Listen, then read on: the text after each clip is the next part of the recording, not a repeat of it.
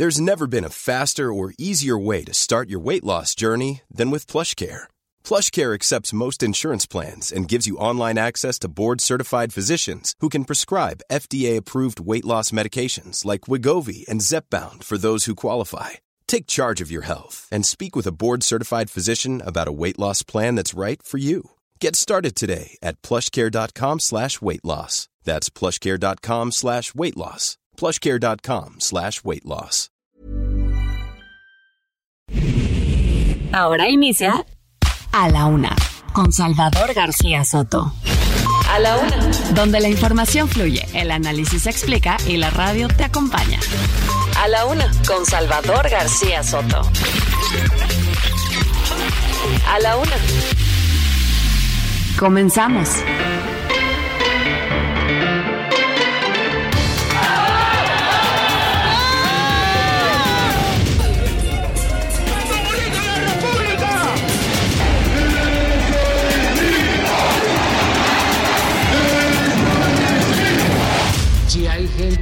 En el Poder Judicial, no son la mayoría.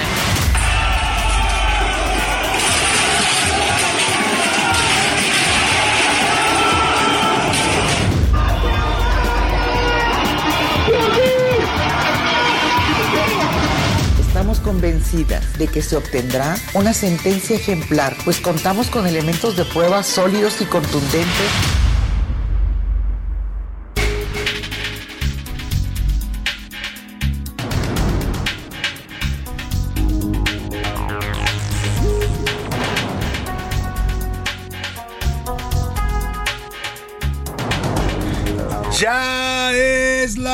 La una de la tarde en punto en el centro de la República. Los saludamos con mucho gusto. Estamos iniciando a esta hora del mediodía a la una. Este espacio informativo que hacemos para usted todos los días a esta hora del día. Usted ya lo sabe. Aquí estamos para informarle, para entretenerle, para acompañarle también en esta parte de su día. Y si se puede, con mucho gusto también y cuando se pueda, para servirle. Hoy es jueves 17 de noviembre. Vamos ya a la segunda quincena, avanzando en esta segunda quincena, en esta segunda parte del mes de noviembre. Y tenemos mucha información. Un jueves soleadito en la Ciudad de México, 22 grados centígrados la temperatura. Se espera una mínima de 9 para la tarde noche.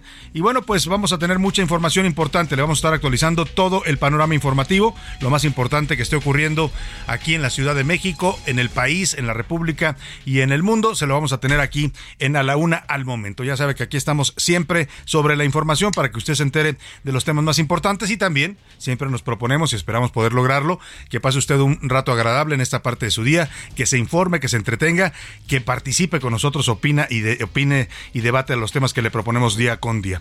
Vamos a saludar rápidamente a toda la República Mexicana, con gusto a todas las frecuencias del Heraldo Radio en la República, que son muchas. Saludamos con gusto a la gente de Monterrey, Nuevo León, de Guadalajara, Jalisco, de la comarca lagunera. Muchos saludos también a la gente de Oaxaca capital, a la zona del Istmo, también allá en Oaxaca, a la gente de Tampico, Tamaulipas, a Tijuana, Baja California, allá en la frontera norte, a Tuxtla Gutiérrez, Chiapas, allá en el sur del país, el sur profundo.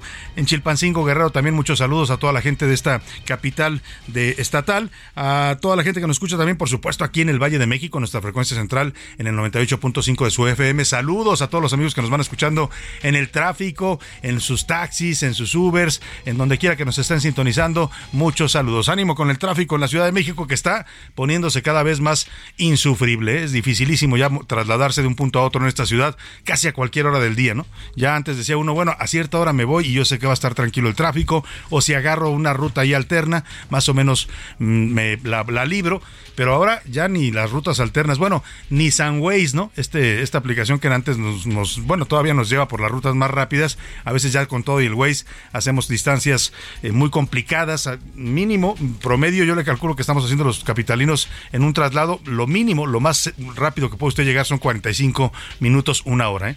Y de ahí para arriba una hora y media, dos horas en sus traslados.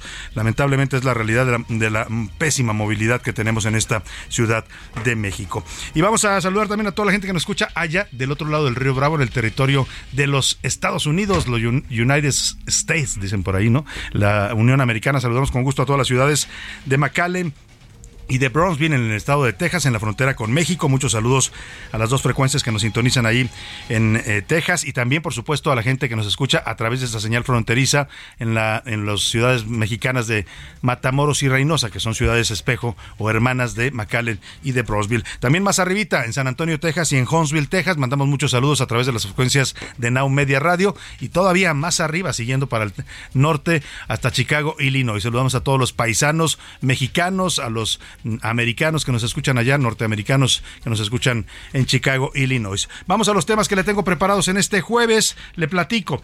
Arrancan, como dicen en el hipódromo, el PRI, el PAN y el PRD anunciaron ya que comenzaron los trabajos para iniciar o para concretar una alianza en la campaña por la gubernatura del Estado de México. Es decir, están en estos momentos dándole reanimación así como si fuera un paciente ya eh, afectado, a la Alianza Va por México. Le están pasando oxígeno para que se reviva esta alianza que había quedado tocada después de las traiciones de Alito Moreno, el dirigente del PRI. Bueno, pues la van a revivir para pelear la gubernatura en el Estado de México. Y si no lo hacen así, pues no tienen nada que hacer frente a Morena. ¿eh? Ayer se publican encuestas que claramente le dan una ventaja a Morena con Delfina Gómez, que mire, Delfina Gómez es un caso porque la señora no tiene mucho que ofrecer, ¿no? No, no, es, no es la más carismática, no ha sido la más efectiva ni como secretaria de Educación, pero bueno, pues trae la bendición del presidente y eso la convierte en una candidata bastante atractiva para el electorado mexiquense y el PAN y el PRI si van separados, adiós. Así es que se están ah, tratando de unir en esta alianza va por México allá en el Estado de México, lo va a tener todos los detalles. Y también tragedia en el municipio de Jesús María en Aguascalientes se desplomó un helicóptero en el que viajaba lamentablemente el secretario de Seguridad local Porfirio Sánchez, murió junto con toda la tripulación y oiga, no hay todavía una versión oficial sobre qué ocasionó este desplome, este accidente trágico allá en Aguascalientes, pero lo que se dice es que anoche hubo varios operativos policíacos redadas en el municipio del Llano, en donde se ubica la zona del Palenque de Aguascalientes, hubo detenciones importantes y que esta podría ser la respuesta del crimen organizado. Terrible lo que está sucediendo en México, se habla de un una un pues que lo tiraron pues para que me entienda al helicóptero donde viajaba el secretario estatal de seguridad allá en Aguascalientes, pero eso es lo que se está especulando. Vamos a esperar, a esperar qué dicen las investigaciones oficiales. Por lo pronto, Houston, tenemos un problema en el TEMEC, en el Tratado de Libre Comercio entre México, Estados Unidos y Canadá, en caso de que nuestro país no se ponga de acuerdo con estos dos países eh, y si se pierde el panel energético, fíjese,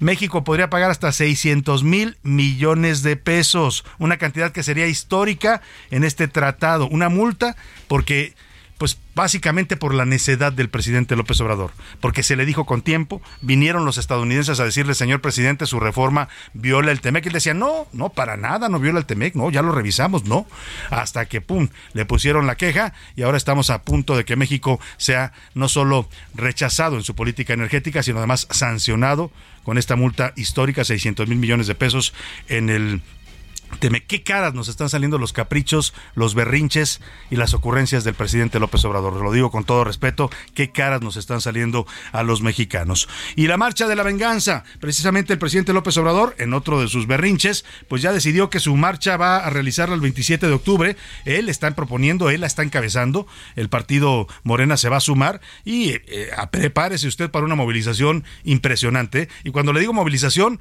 no necesariamente espontánea como la que ocurrió el domingo. No dudo y respeto mucho a la gente que me está escuchando y que diga yo sí voy a ir por mi propia voluntad a la marcha de López Obrador. Creo que hay muchos que lo harán, pero también creo porque así se ha visto en todos los eventos del presidente, que van a llegar cientos, miles de camiones a la Ciudad de México traídos de toda la República para acarrear manifestantes. Eso es un hecho, pero bueno, vamos a ver cómo se pone este asunto. Hay mucha polémica y muchas críticas al presidente. Por ahí decía hoy el columnista Raimundo Rivapalacio, López Obrador se está comportando como un adolescente berrinchudo, caprichudo, se enoja y se pone a pelear con la sociedad civil, con la sociedad que salió a manifestarse en contra de su reforma política. Vamos a estar hablando de esta marcha que ya la denominan así en las redes sociales, la marcha de la venganza. Y el doblete, la tijuanense Daniela Sousa es la nueva campeona mundial de taekwondo. Vamos a hablar en los deportes de esto con Oscar Mota, en la categoría de 49 kilos. Ya le había dicho del, Leslie, Leslie Soltero, sí, sí, Leslie Soltero, esta jovencita que ganó el eh, campeonato en la categoría 67 del campeonato del mundo, y ahora otra mexicana. Y fíjese, las dos son cachanillas, ¿eh? La, Leslie Soltero es de Baja California y también Daniela Sousa, que es también de allá, de la ciudad de Tijuana. Dos campeonas del mundo está dando Baja California y Tijuana en categoría de taekwondo. Impresionante. Esto, todo esto se está llevando a cabo allá en Guadalajara en el Campeonato Mundial del Taekwondo. El lunes también, bueno, además de, perder ante 2-1 ante Suecia, ya estoy hablando de la selección mexicana. Mire, mientras las jovencitas en el taekwondo nos dan grandes satisfacciones, la selección mexicana nos da puras penas, mano, puras penas, preocupaciones y vergüenzas. Perdieron ayer ante Suecia 2 a 1, era su partido previo al debut en el Mundial y pues no, no es ninguna buena señal esta derrota ante Suecia. En el entretenimiento, Anaya Rega nos va a contar sobre los problemas familiares que tienen la familia Guzmán Pinal. ¿Qué familia? Ahí, ahí se juntaron dos, dos este, dinastías bastante fuertes del mundo del espectáculo y bueno, dan mucho, mucho de qué hablar los Guzmán Pinal. Le voy a dar todos los detalles. Tenemos mucha información, como usted lo puede ver, variada, importante, interesante, entretenida, todo para que usted se informe y pase un buen rato en este espacio en las siguientes dos horas. Y para que participe también, porque este programa no sería nada sin usted, le hago las preguntas de este día. En A la Una te escuchamos. Tú haces este programa. Esta es la opinión de hoy.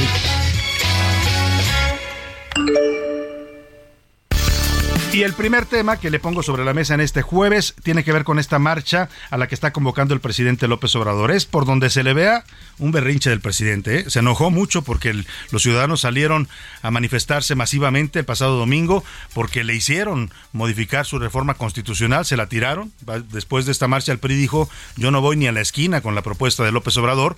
Después dijo que iba a ser una reforma secundaria. También le dijeron seguramente sus asesores, oiga presidente, no, no la riegue porque va usted a violar la Constitución, ya lo ha hecho varias veces, no, no lo haga una vez más, y se echó para atrás, dijo, bueno, vamos a hacer una secundaria, pero nada más mínima, con lo que podamos hacer sin tocar la Constitución. Bueno, pues esta marcha en las redes sociales están catalogando ya como la marcha de la venganza. Hay eh, morenistas, simpatizantes militantes, incluso periodistas militantes, ¿no? Muchos amigos míos que antes eran periodistas críticos, ¿no? De los más críticos, hoy son totalmente militantes de la 4T. Decía por ahí un periodista, que además es paisano mío de Jalisco, Álvaro Delgado, eh, decía que que, ¿por qué se, espantaban? Pues que si la ciudadanía había salido a rechazar la reforma de López Obrador, el partido en el poder tenía derecho también de hacer su marcha y, apoyar esta reforma. Y tiene toda la razón Álvaro Delgado, ¿eh? El, partido en el poder, Morena, pudo haber convocado una marcha sin problema y haber salido a manifestarse. El tema aquí es que no la está convocando el partido en el poder, la está convocando el presidente de todos los mexicanos. Y ahí sí tenemos un problema porque López Obrador al marchar con sus seguidores está despreciando y está rechazando a los mexicanos que marcharon en contra de su reforma. O sea, parece que el presidente nada más gobierna para sus militantes, para sus seguidores, para sus simpatizantes, que los demás, los que no estamos de acuerdo con él, pues no le importamos y eso o nos ve como enemigos y eso es bastante grave para un gobernante. Yo coincido con quienes dicen que el presidente está teniendo ya rasgos cada vez más eh, preocupantes y desfasados de la realidad. Pero en todo caso, lo quiero preguntar a usted su opinión, porque aquí lo que importa es su opinión. ¿Qué opina de esta marcha que fue convocada desde el gobierno? ¿Está bien? ¿Tiene derecho López Obrador de convocar a su propia marcha y es totalmente válido? ¿Está mal? ¿El presidente debería resolver problemas del país en lugar de andar marchando por las calles y no debería provocar a la sociedad civil que se manifestó en su contra, o de plano, el presidente está enojado y esto es una rabieta, un pataleo del presidente visto como si fuera un niño, un adolescente que está enojado porque le dijeron que no a su reforma electoral. La segunda pregunta, el segundo tema que le pongo sobre la mesa, la titular de la Comisión Nacional de los Derechos Humanos, Rosario Piedra Ibarra, le canceló una comparecencia al Senado. Ya había confirmado, estaba convocada, tiene obligación de ir a rendir cuentas ante el Senado y les dijo, ¿saben qué? No puedo ahí programenla después porque yo no puedo asistir. El problema es que la balconearon porque justamente hace unos días les dijo a los integrantes del Consejo Consultivo de la CNDH, que es un órgano importante que debe ella atender en los asuntos de la CNDH, que integran varios respetados activistas de derechos humanos, abogados, gente que sabe de este tema, pues les dijo que no podía reunirse con ellos, le pidieron una reunión para dialogar temas internos de la comisión y les dijo no puedo porque tengo una comparecencia en el Senado, ¿qué creen? Me están convocando los senadores. Pues ahora resulta que tampoco fue al Senado ni recibió el Consejo Consultivo y ante eso yo le quiero preguntar, pues ¿qué cree que hace la presidenta de la CNDH? ¿En qué dedica su tiempo? Si no tiene tiempo para atender al Consejo Consultivo de su comisión, tampoco tiene tiempo para atender a los senadores a qué se dedica la señora Rosario Piedra. Le doy tres opciones para que me conteste. Nada, solamente está venerando todo el tiempo la foto de López Obrador que tiene en su oficina o de revisa y atiende las necesidades y las denuncias de violaciones de derechos humanos de los mexicanos o de plano se está preparando para salir a marchar al lado de López Obrador. ¿Qué me dice usted de estos temas que le pongo sobre la mesa? 5518 41 51 99. Le voy a agregar un temita que es un poco pambolero, ya hemos venido preguntando, pero vamos a ponerlo en una escala de calificación. Del 1 al 10, ¿qué calificación le da usted a esta selección mexicana que va a debutar el martes en Qatar ante eh, Polonia, que es el primer partido que vamos a tener. Estamos en un grupo dificilísimo, algunos le llamaron el grupo de la muerte. Está Argentina, está la propia Polonia y está también eh, por ahí eh, los Emiratos Árabes Unidos. Bueno, pues complicado, pero ¿qué calificación le da usted a la selección mexicana con lo que hemos visto? Vámonos, vámonos a, comenzar ahora sí al resumen informativo, porque esto, esto como el jueves y casi, casi el fin de semana, ya comenzó. Ahogado niño. Autoridades capitalinas comenzaron una revisión de la normatividad y medidas de protección civil en las piscinas públicas y privadas de la capital. Sin protección. En México, 13.5 millones de trabajadores subordinados y remunerados no tienen prestaciones laborales, es decir, el 35% de este grupo. Castigo. La Comisión Nacional de Hidrocarburos multó a petróleos mexicanos por 240 millones de pesos por la quema excesiva de gas en dos campos principales, Ixachi en Veracruz y Quesqui en Tabasco. A secas. El suministro de agua potable del sistema Cutzamala de la Ciudad de México registró una caída del 35% en lo que va del sexenio. Ganadores. Los republicanos lograron hacerse con la mayoría en la Cámara Baja del Congreso estadounidense, arrebatándole el recinto a los demócratas. Los institutos han manifestado su voluntad política para que seamos las dirigencias estatales quienes llevemos a cabo los esfuerzos para completar dicha coalición. A esta voluntad se suman nuestros líderes parlamentarios en la Cámara de Diputados Federal, local, quienes relanzarán la coalición legislativa y electoral rumbo a los comicios del 2023. Lo que está usted escuchando es el discurso que está dando en estos momentos el dirigente estatal del PRI, Eris Sevilla Montes, dirigente del PRI en el Estado de México, porque están reunidos en este momento las dirigencias del PRI, PAN y PRD en la entidad mexiquense, porque están arrancando las negociaciones para reconstruir la Alianza Va por México, esta que pretenden postular con un candidato común a la gubernatura del Estado de México en el próximo año 2023. Cada uno de los equipos de los partidos en las mesas políticas van a definir la figura de gobiernos de coalición y el mecanismo para elegir la candidatura. Esto es interesante ¿eh? porque no solo van por una alianza electoral, en este intento de revivir la Alianza Va por México en el Estado de México, sino van también por un gobierno de coalición. Esto quiere decir que si la candidata que van a postular, que en este caso sería Alejandra del Moral, candidata priista que representaría a los tres partidos,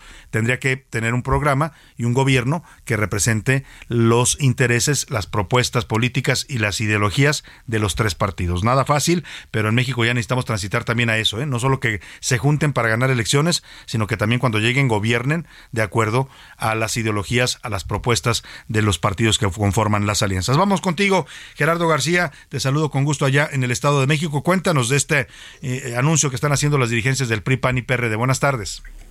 Hola, ¿qué tal? Muy buenas tardes, Salvador, y también auditorio. Las dirigencias estatales de PRI, PAN y PRD, como lo bien informaste, anunciaron la instalación de las mesas políticas y arrancarán a partir de este viernes estas negociaciones para buscar concretar la alianza Va por México a la gubernatura mexiquense con el objetivo de ganarle a Morena el 4 de junio del 2023. Desde la capital mexiquense, los líderes de cada uno de los partidos políticos dieron a conocer que tendrán dos meses para definir el mecanismo para elegir la candidatura es decir, aún no hay nada definido, establecer los gobiernos de coalición, la reglamentación y dirimir los conflictos internos que se viven en específico en el PRD y en el PRI. Además, aclararon que se iniciarán las mesas técnicas y estratégicas una vez que hubo el compromiso desde el Congreso Federal de que no pasará la reforma del INE y el aliciente de la marcha del 13 de noviembre en la que los mexicanos demandaron sean una oposición responsable. En cada uno de los pronunciamientos, el presidente estatal del PRI, Eric Sevilla Montes de Oca,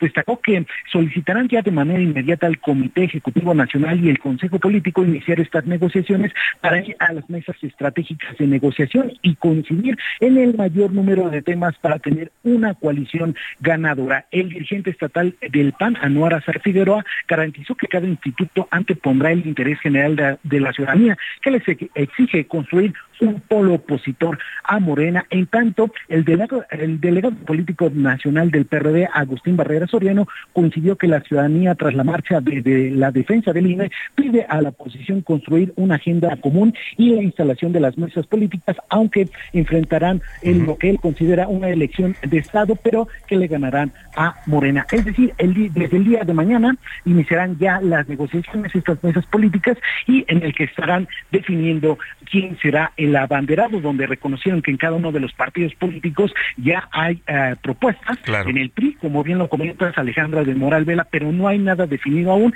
Estos dos meses serán definitivos y antes del 15 de enero deberán concretar la eh, propuesta de candidatura con la que buscarán ganarle a Morena en el Estado de México. El reporte. Muchas gracias, Gerardo García. Vamos a estar atentos a este, eh, pues estas negociaciones para restituir la Alianza Va por México, que quedó dañada después de aquellas eh, traiciones de Alito, aquel, aquella decisión de votar junto con Morena en los temas de la militarización del país.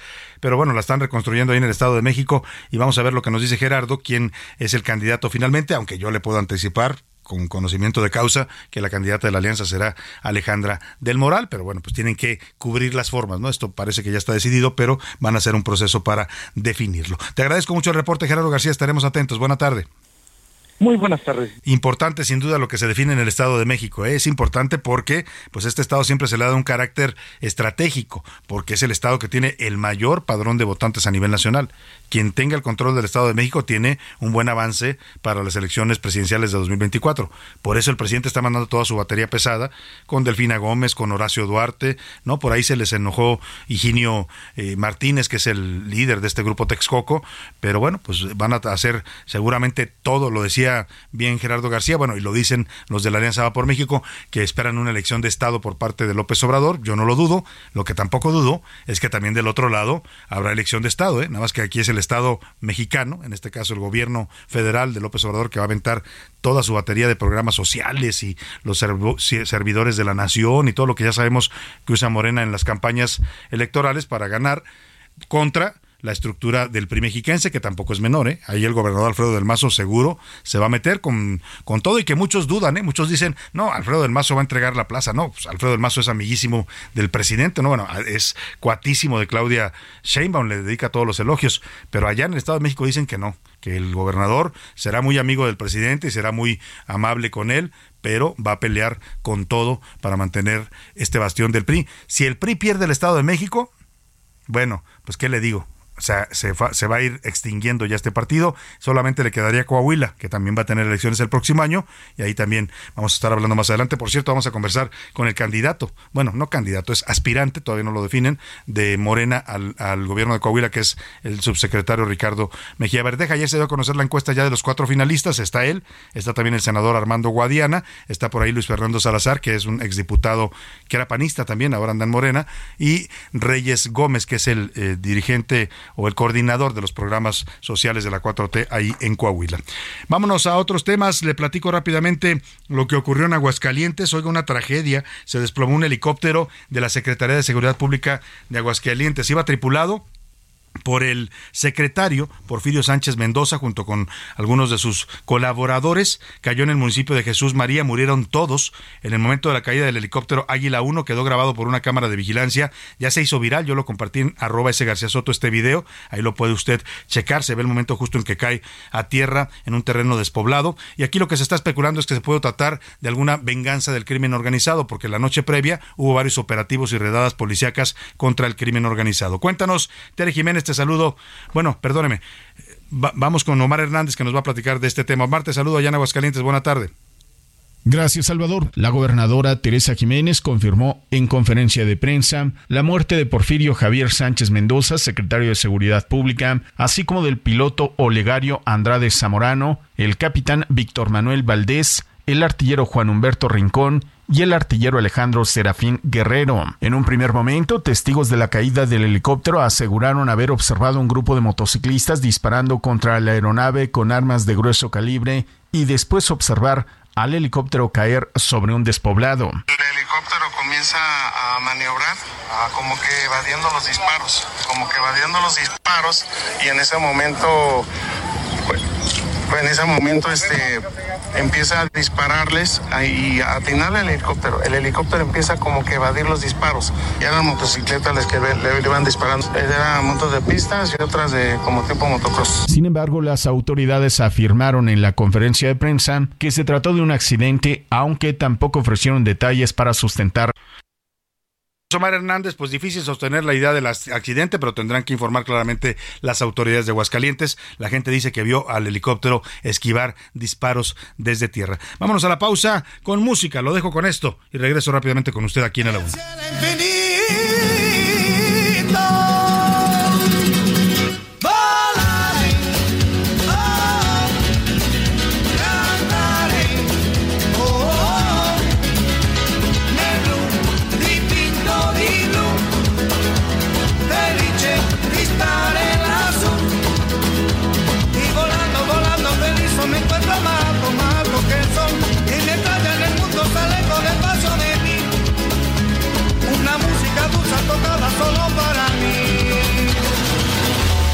En un momento regresamos.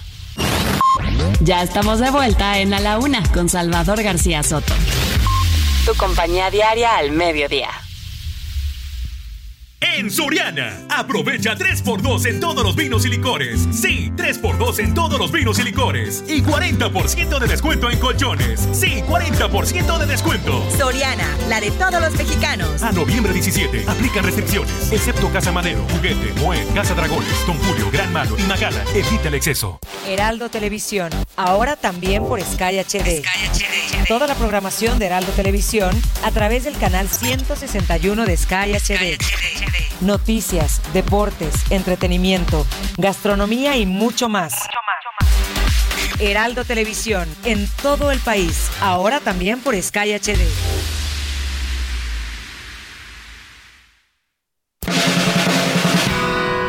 La rima de Valdés.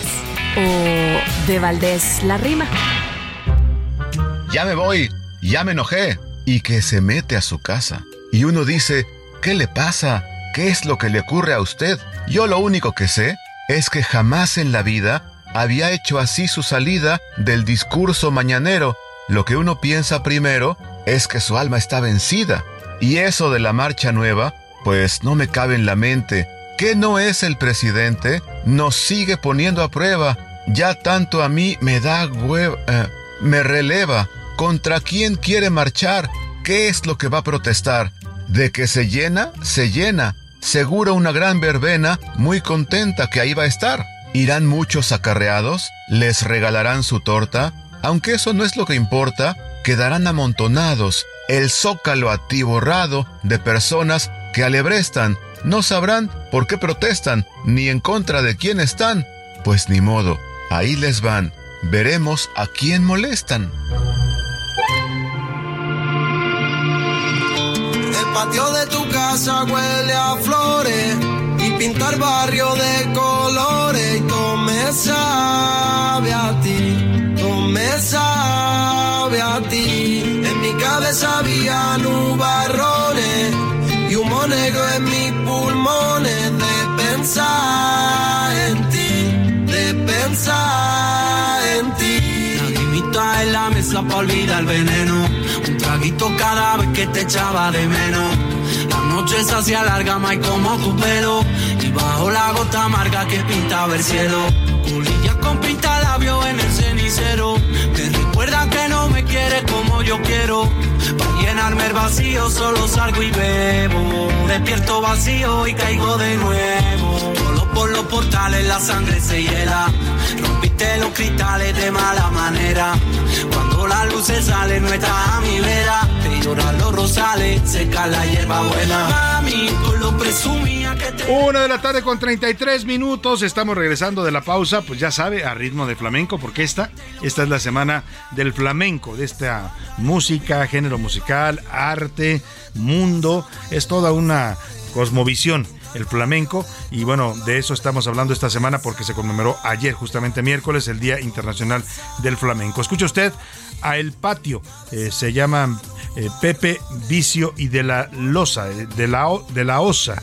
la canción es El Patio y los cantantes Pepe Vicio y de la Osa. Es una canción reciente de, de 2022 y es un tema protagonizado por los acordes de la guitarra que rinden homenaje al talento andaluz. En esta canción podemos escuchar una fusión de sonidos urbanos, también un poco de flamenco, que bueno, pues con todo el sentimiento que caracteriza a este género musical. El patio de tu casa huele a flores y pinta el barrio de colores. Y yo, y tome todo, todo, porque ya sabe que ellos cortan las palabras, todo me sabe a ti. En mi cabeza había nubarrones y humo negro, en mis pulmones de pensar en ti. Escuchemos un poco más de flamenco y seguimos aquí en A la Una. Pero la verdad que enhorabuena, aunque yo estuve buscando cada fin de semana tu sabor en otros labios, la misma ilusión. Eso no era amor, era una obsesión. Y me falta el aire, estoy en una trampa y me asomo todos los días para el cielo a ver si... A la una, con Salvador García Soto. Y el plan de estudios, decimos, ¿por qué un nuevo plan de estudios? ¿Sí? Porque el mandato popular expresado en las urnas en el, en el 2018 instaló un gobierno cuyo actuar está orientado a la transformación de la vida pública nacional. Y en el campo de educación, la transformación derivó en la construcción de la nueva escuela mexicana, que se fundamenta en algunas de estos principios el fomento a la identidad con México, la responsabilidad ciudadana, la honestidad, la participación en la transformación de la sociedad, el respeto a la dignidad humana, la promoción de la interculturalidad, la promoción de la cultura de paz, el respeto por la naturaleza y el cuidado del medio ambiente.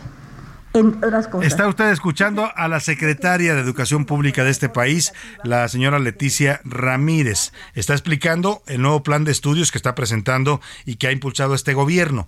Eh, la secretaria explica que necesitan cambiar el modelo educativo el plan de estudios, dice, porque así lo mandó la gente en las urnas. Yo no vi nadie que se expresara en ese sentido, ¿no? Pero ella dice que como votaron por López Obrador, mayoritariamente, pues que entonces él tiene que cambiar la educación y tiene que darle estos valores y estos conceptos que usted escuchó. No le pregunte a la secretaria de Educación qué les van a enseñar de matemáticas a los niños, porque no sabe, pero sí sabe explicar muy bien que le quieren meter a los niños una nueva ideología. Básicamente es de lo que habla este nuevo plan de estudios, una nueva ideología que vaya acorde con los principios de este gobierno, de la famosa transformación. Así está explicando la secretaria este nuevo plan de estudios que en su momento en una entrevista pues no supo explicar cuando le preguntaron a detalle de qué iba y qué cambios iban a hacer en materias tan importantes como las matemáticas. Pero vamos contigo, Misael Zavala, para que nos cuentes de esta presentación finalmente del nuevo plan de estudios que impulsa la 4T en la educación de los niños mexicanos.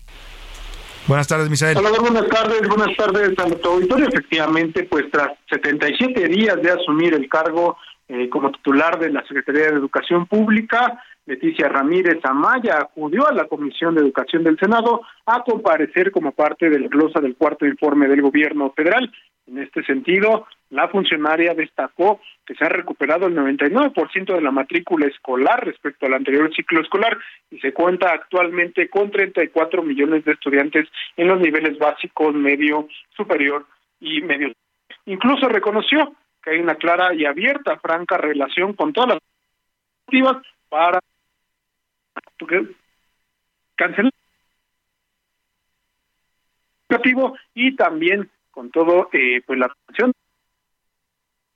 que ya pues dejaron de ir a ver, estamos teniendo problemas con la comunicación con Misael Zavala, estábamos perdiendo por momento lo que nos decía, pero nos estaba hablando de esta comparecencia, la, la, explicación que está dando Leticia Ramírez de su plan de estudios, el plan de estudios nuevo de la SEP, lo está haciendo ante senadores en una comparecencia en la que está hablando también sobre las estrategias para evitar la deserción escolar Y bueno, pues eh, ya escuchaba usted esto, estos valores que ella dice, necesitamos niños con, con, más amor a México, con más concepto de ciudadanía, temas que son muy ideológicos, ¿eh? no hablan de niños mejor preparados en español, en redacción, en matemáticas, que es lo que ahora demanda el mundo competitivo en el que vivimos. Te volvemos a escuchar, eh, Misael.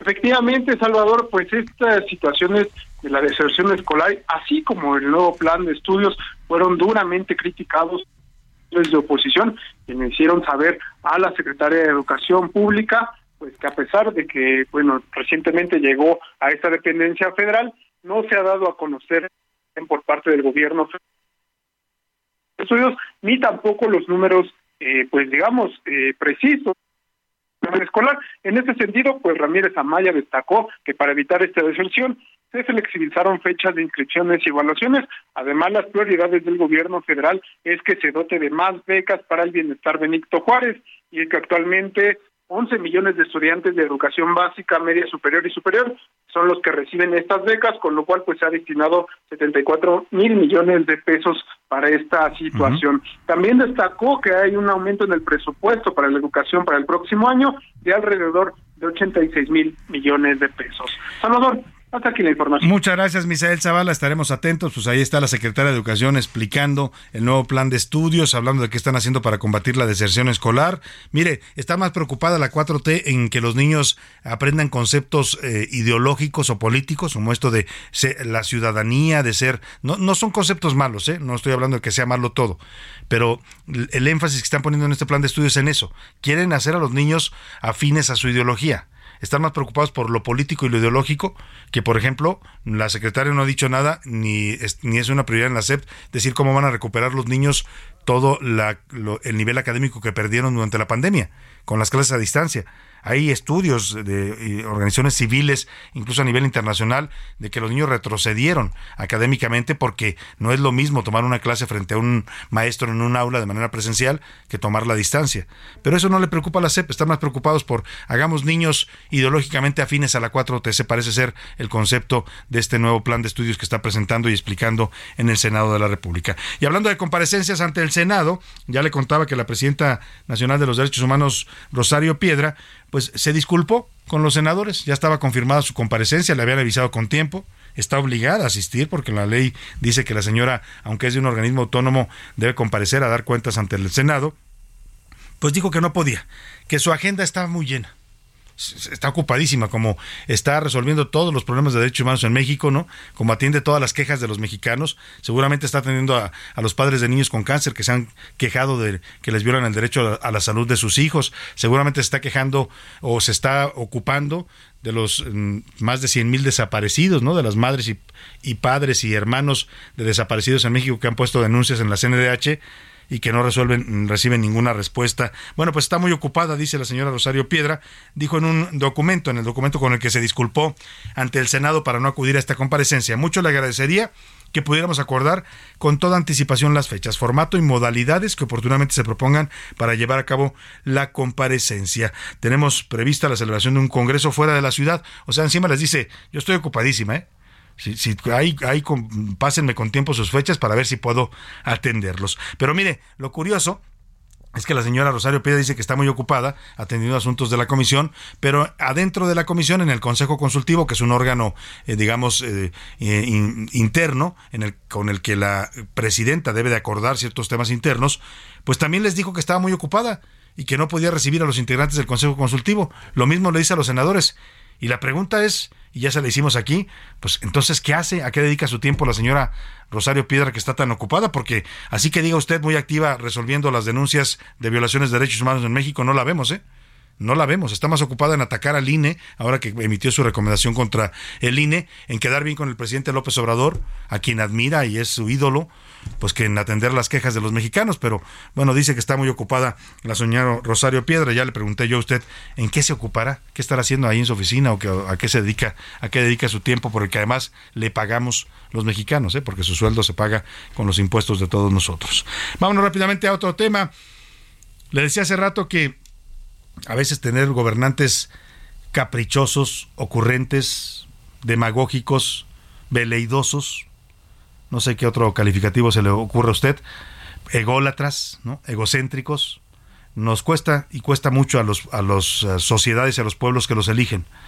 Nadie piensa que vayan a ser así, porque además se venden distinto, ¿no? Cuando llegan, cuando andan en campaña le dicen, hombre, yo soy la maravilla, yo voy a gobernar para todos, yo voy a ser el más amable, voy a atender primero a los pobres, voy a ayudar a la gente, voy a transformar al país. Y ya en el gobierno hacen cada cosa.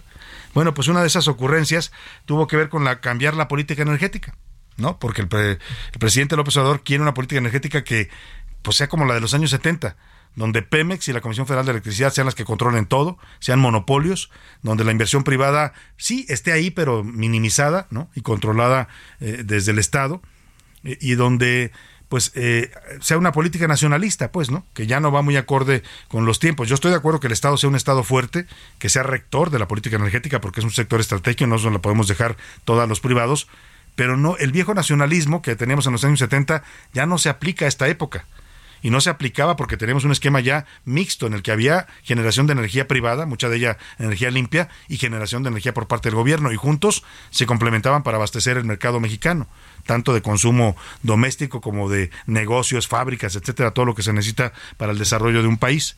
El tema es que en ese cambio de la política energética, pues tocó temas eh, que afectan inversiones de Canadá y de Estados Unidos. Canadá y Estados Unidos se quejaron, le dijeron con tiempo, le advirtieron, presidente, necesitamos que revise su política energética. Vinieron a Palacio no sé cuántas veces. Y él decía, no, no, no, no, la política está bien, la política está bien, hasta que le pusieron una queja en el TEMEC. Y esa queja hoy estamos a punto de que a los mexicanos nos cueste una multa de 600 mil millones de pesos. Todo por la necedad y la obsecación presidencial. Escuchemos esto.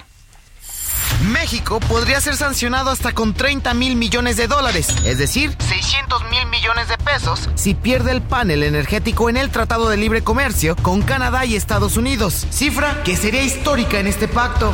Y es que Kenneth Smith, ex negociador del TEMEC, así lo estimó durante el Encuentro Internacional de Energía en nuestro país. El monto puede reducirse, pero de igual manera acabaría con un aproximado de 300 mil millones de pesos. Aún así, sería seis o siete veces más que la represalia más grande en la historia del tratado. Una de estas fue cuando México impuso medidas donde afirmaba que Estados Unidos violaba acuerdos en el transporte de carga. En ese entonces multaron al país norteamericano con 40 mil millones de pesos. Además, los senadores republicanos de Estados Unidos, Chuck Grassley y John Ernst, pidieron al gobierno de su país iniciar el proceso de solución de controversias en el marco del TEMEC por las restricciones del gobierno mexicano en el uso de maíz transgénico. Así, nuestro país, que de nueva cuenta tiene rencillas con Estados Unidos y Canadá en el Tratado de Libre Comercio. Para la una con Salvador García Soto, Iván Márquez. Pues en esas andamos, vamos, estamos a punto de ser sancionados. ¿Hay posibilidades de que no ocurra? Sí, hay posibilidades. Pero, pues como se ven las cosas, quién sabe, ¿eh? porque el gobierno, dicho, dijo ya Raquel Buenrostro, que es la secretaria de Economía, la negociadora ahora de estas mesas de negociación en el TEMEC, que no van a cambiar nada de la política energética.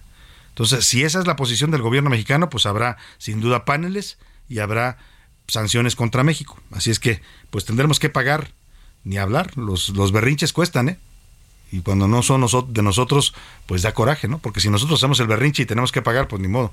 Pero si lo hace el presidente por todos nosotros y nos obliga a pagar, ahí sí está complicado. Muy similar a lo que está pasando con esta marcha que convocó el presidente López Obrador. Ayer anunció que el 27 de noviembre quiere marchar él, encabezando a todos sus simpatizantes, seguidores, militantes, para responder a la marcha ciudadana del domingo. Originalmente iba a tener un evento en el Zócalo el primero de diciembre para pues hablar de, de su informe por eh, su cuarto año de, del triunfo de gobierno, del inicio de su gobierno, pero lo cambió por este tema de la marcha. Le voy a contar más adelante todo lo que está ocurriendo en torno a esta marcha convocada por el presidente López Obrador. Por lo pronto, hago contacto vía telefónica y le agradezco que nos tome esta llamada con el, eh, señor Ricardo Mejía Verdeja, él es subsecretario de Seguridad Federal y también aspirante ya oficial al gobierno de Coahuila por el partido Morena. Ayer se dio a conocer la encuesta, una encuesta preliminar, es la primera que aplican, falta otra, es un primer filtro en el que ya fueron cuatro aspirantes que son los mejor posicionados. Uno, entre ellos está, por supuesto, el subsecretario Mejía Verdeja, está también el senador Armando Guadiana, está el exdiputado Luis Armando, Luis Fernando Salazar y el señor Reyes Gómez, que es el coordinador de los programas sociales de la 4T ahí en Coahuila. Lo saludo con gusto, subsecretario, ¿cómo está? Buenas tardes. Bien, Salvador, un gusto saludarte a ti y al auditorio. Oiga, pues ya pasó este primer filtro, está usted ya en la lista de los eh, finalistas, digamos, por esta candidatura. Habíamos conversado la última vez, nos decía usted que pues estaba esperando los tiempos ahí en Morena. ¿Qué procede ahora, eh, eh, subsecretario?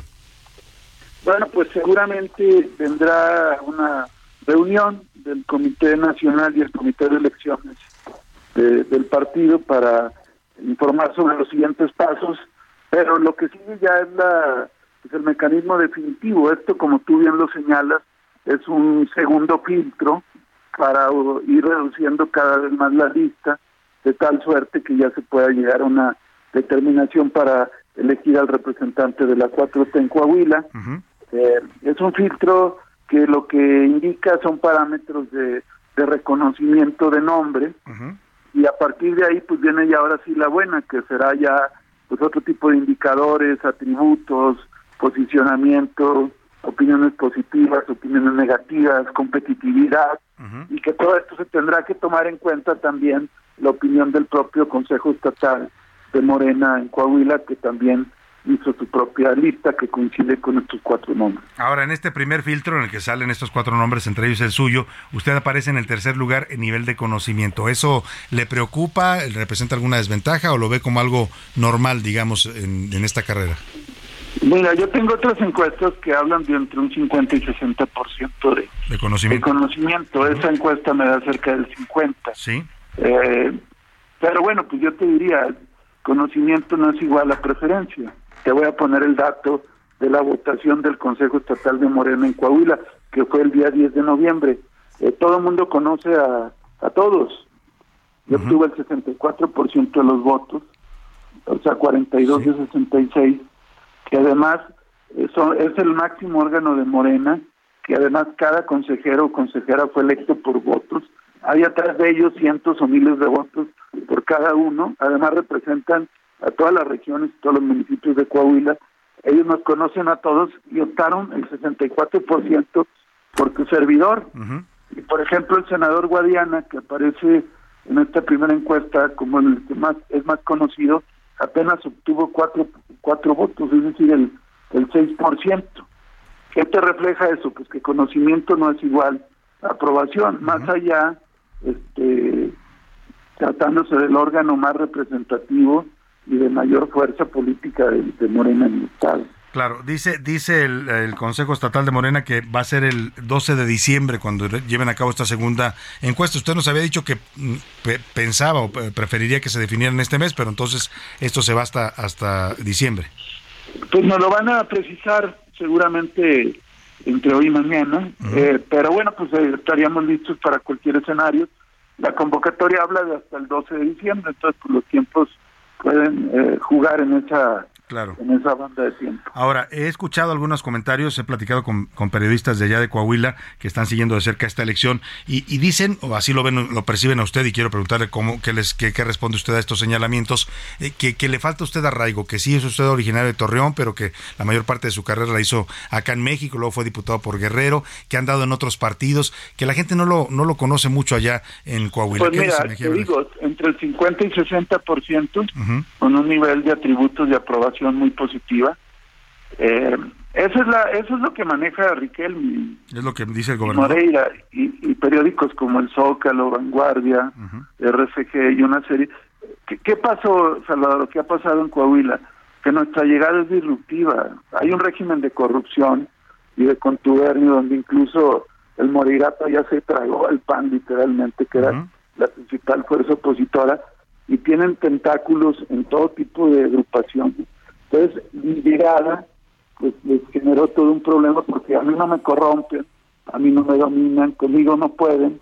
Y entonces empezaron a, manejar estas especies. Yo en Coahuila empecé a los 16 años, fui dirigente juvenil en Torreón, dirigente estatal, fui líder de la CNP, fui diputado local, fui candidato a diputado federal, coordiné la campaña del presidente Andrés Manuel en el 2006, fui cinco años subsecretario de gobierno. Eh, lo que esta gente quería era mi muerte política. Eso es lo que quería. Ojalá que nada más la muerte política, pues, pero es lo que quiere el Moreirato. Entonces, llego yo y empiezan a, manejar una serie de situaciones porque pues, ellos están acostumbrados a hacer lo que quieren. Claro. Entonces, cuando llega alguien que no se somete a ellos, que realmente sí representa una alternativa de cambio, como lo reflejan todas las concentraciones masivas que yo tengo. Es decir, yo no nada más me baso en, ejercicios demoscópicos, yo traigo una movilización eh, de, miles de coahuilenses en todos los lugares. Tú puedes este, pedir, checar las redes, checar los eventos que yo hago. Y eso es porque la gente está harta de los Moreira y de Riquelme. O sea, lo que usted me dice es que le tiene miedo Riquelme y los Moreira, le tienen miedo a Ricardo Mejía Verdeja. Totalmente, totalmente. Y por eso esta, esta idea, que es una campaña que ellos manejan, es esa. Es que viene de fuera, es que... Este, Yo he hecho más política que varios de ellos en Coahuila, aunque también haya ha tenido eh, oportunidades de desarrollo profesional y político a nivel nacional y en otros lugares. Eso no me quita ni derechos, ni mi origen, ni ser coahuilense y querer ser gobernador. Pues eh, vamos a estar muy atentos a este proceso interno de Morena que arranca ahora sí ya formalmente y lo estaremos siguiendo de cerca y por supuesto, si nos lo permite, Ricardo Mejía Verdeja consultándolo. Le agradezco mucho. Muchas gracias a ti, Salvador. Un, saludo a ti y a todo, Muy buenas tardes. Ahí está el subsecretario Mejía Verdeja. Dice que sí es coahuilense, que sí tiene arraigo y que lo que pasa es que lo quieren descalificar por ese lado porque le tiene miedo Riquelme, dice el gobernador Prista y también los Moreira. ¿no? Bueno, ahí ya sabe que está el Moreirato, gobernado durante muchos años con eh, Humberto y Rubén Moreira. Vámonos a la pausa con música. Esta canción se llama Al Alba. La canta José Merced. Es una canción del año 2000. Una letra original de Luis Eduardo Auté. Escuche usted. Homenaje a los últimos ejecutados del dictador Francisco Franco en aquella guerra civil española.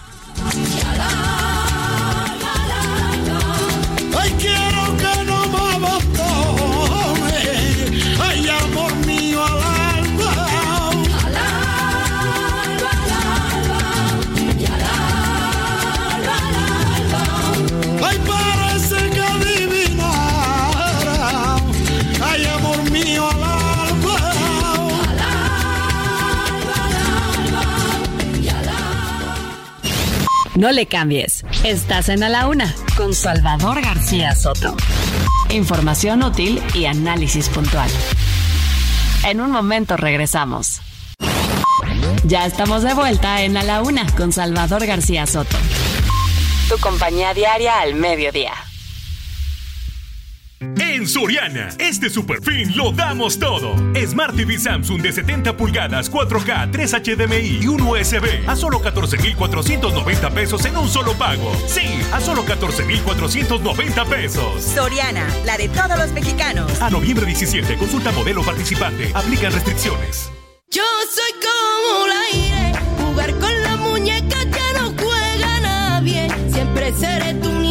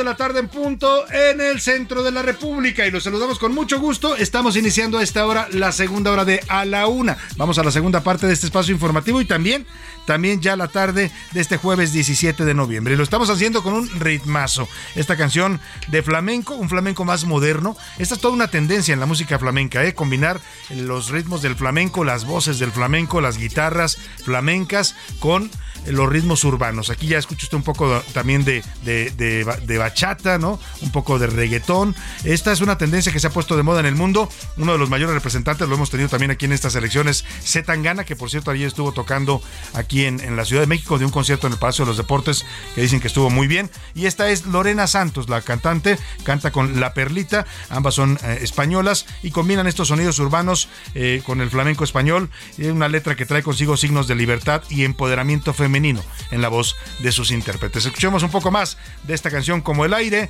a ritmo de flamenco urbano. Y seguimos con mucho más en esta segunda hora de A la Una.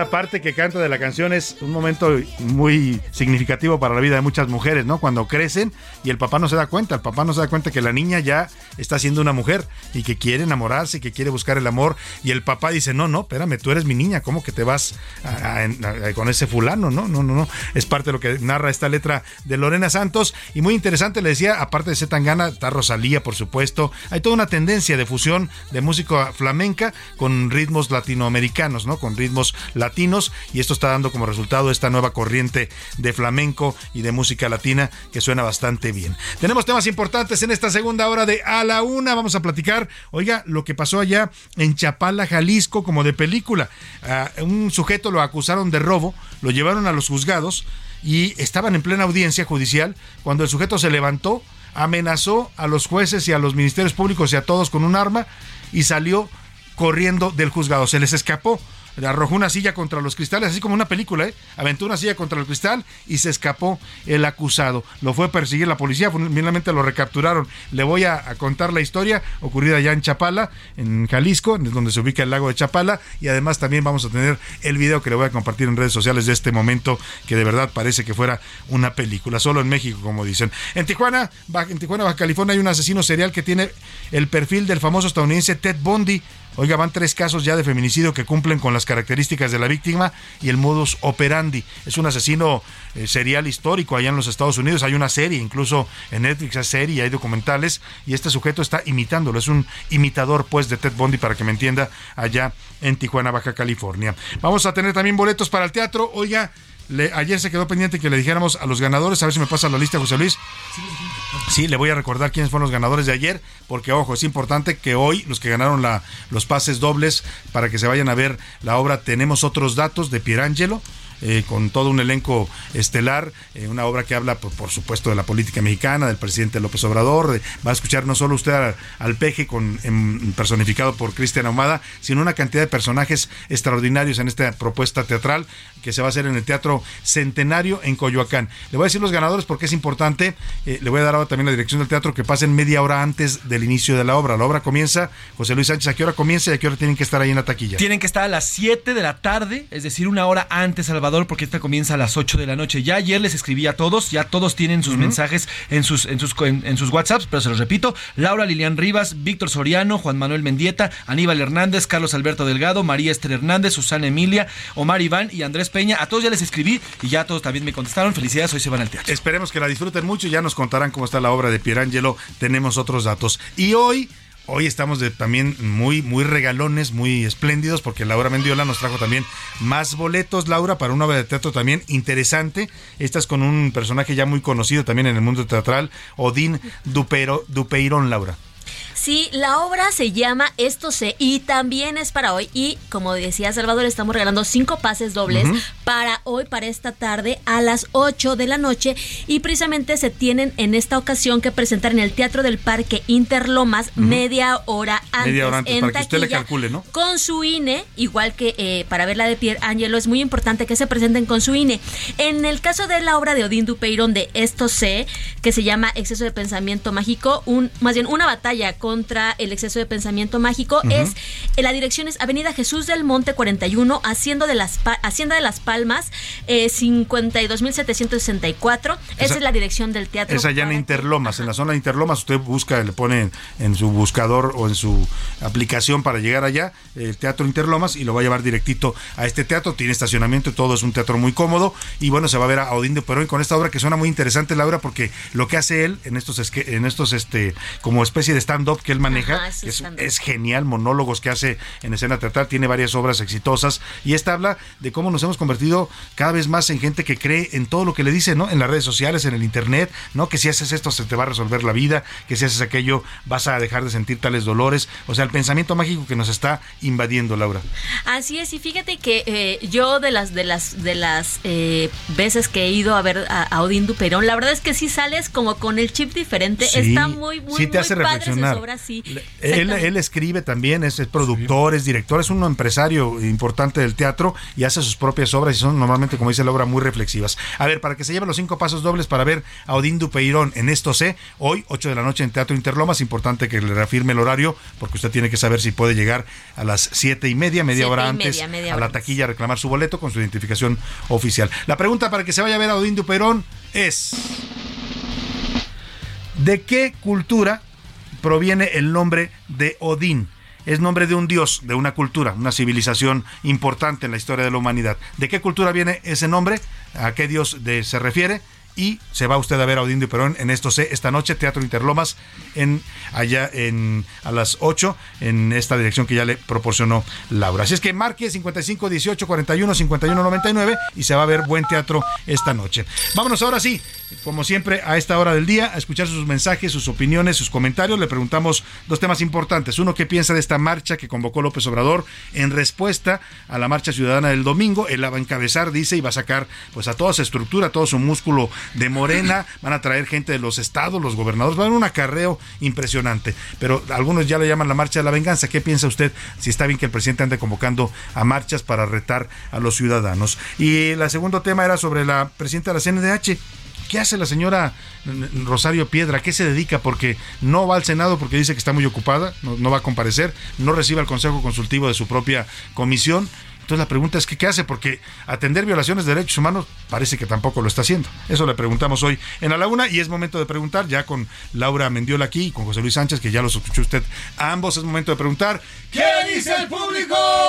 Muchísimos comentarios, Salvador. Ya nos están agradeciendo a todos los ganadores desde ayer en la madrugada y hoy ya también nos agradecen. Gracias a ustedes por escucharnos. Al contrario, aquí los vamos Muchas a consentir. gracias. Cuando, en A la cuando Una. nos lleguen cosas, ya sabe, todos se lo vamos a dar con gusto y son para usted. Exactamente. Bueno, pues los comentarios rapidísimo. Nos dice eh, Jesús Meléndez, la marcha de López eh, de Obrador, el del Palacio, será de puros acarreados. Los del domingo, los del domingo pasado, fuimos por pura convicción. Ya verán los camiones. Si no, recuerden. Mira, yo creo para ser para ser precisos que sí habrá gente que vaya a- también a la marcha de Sí, López claro. Obrador de manera espontánea. ¿eh? Muchos de ellos nos escuchan, se comunican con nosotros y yo creo Laura que habrá gente que diga, a ver, yo sí estoy de acuerdo con el presidente y voy a salir a marchar. Pero sí, seguramente eh, la gran mayoría vendrán, pues eh, los traerán en camiones de las colonias más marginadas de los estados de la República.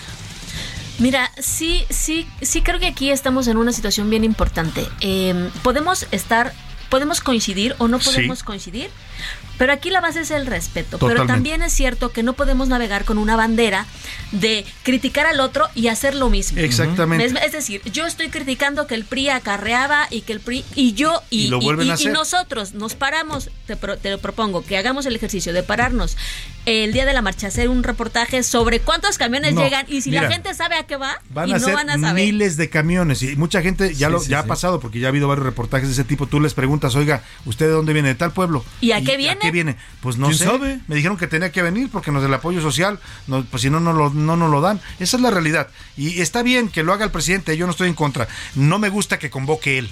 ¿No? Si, lo tema. hubiera convocado Morena por sí misma el partido, adelante.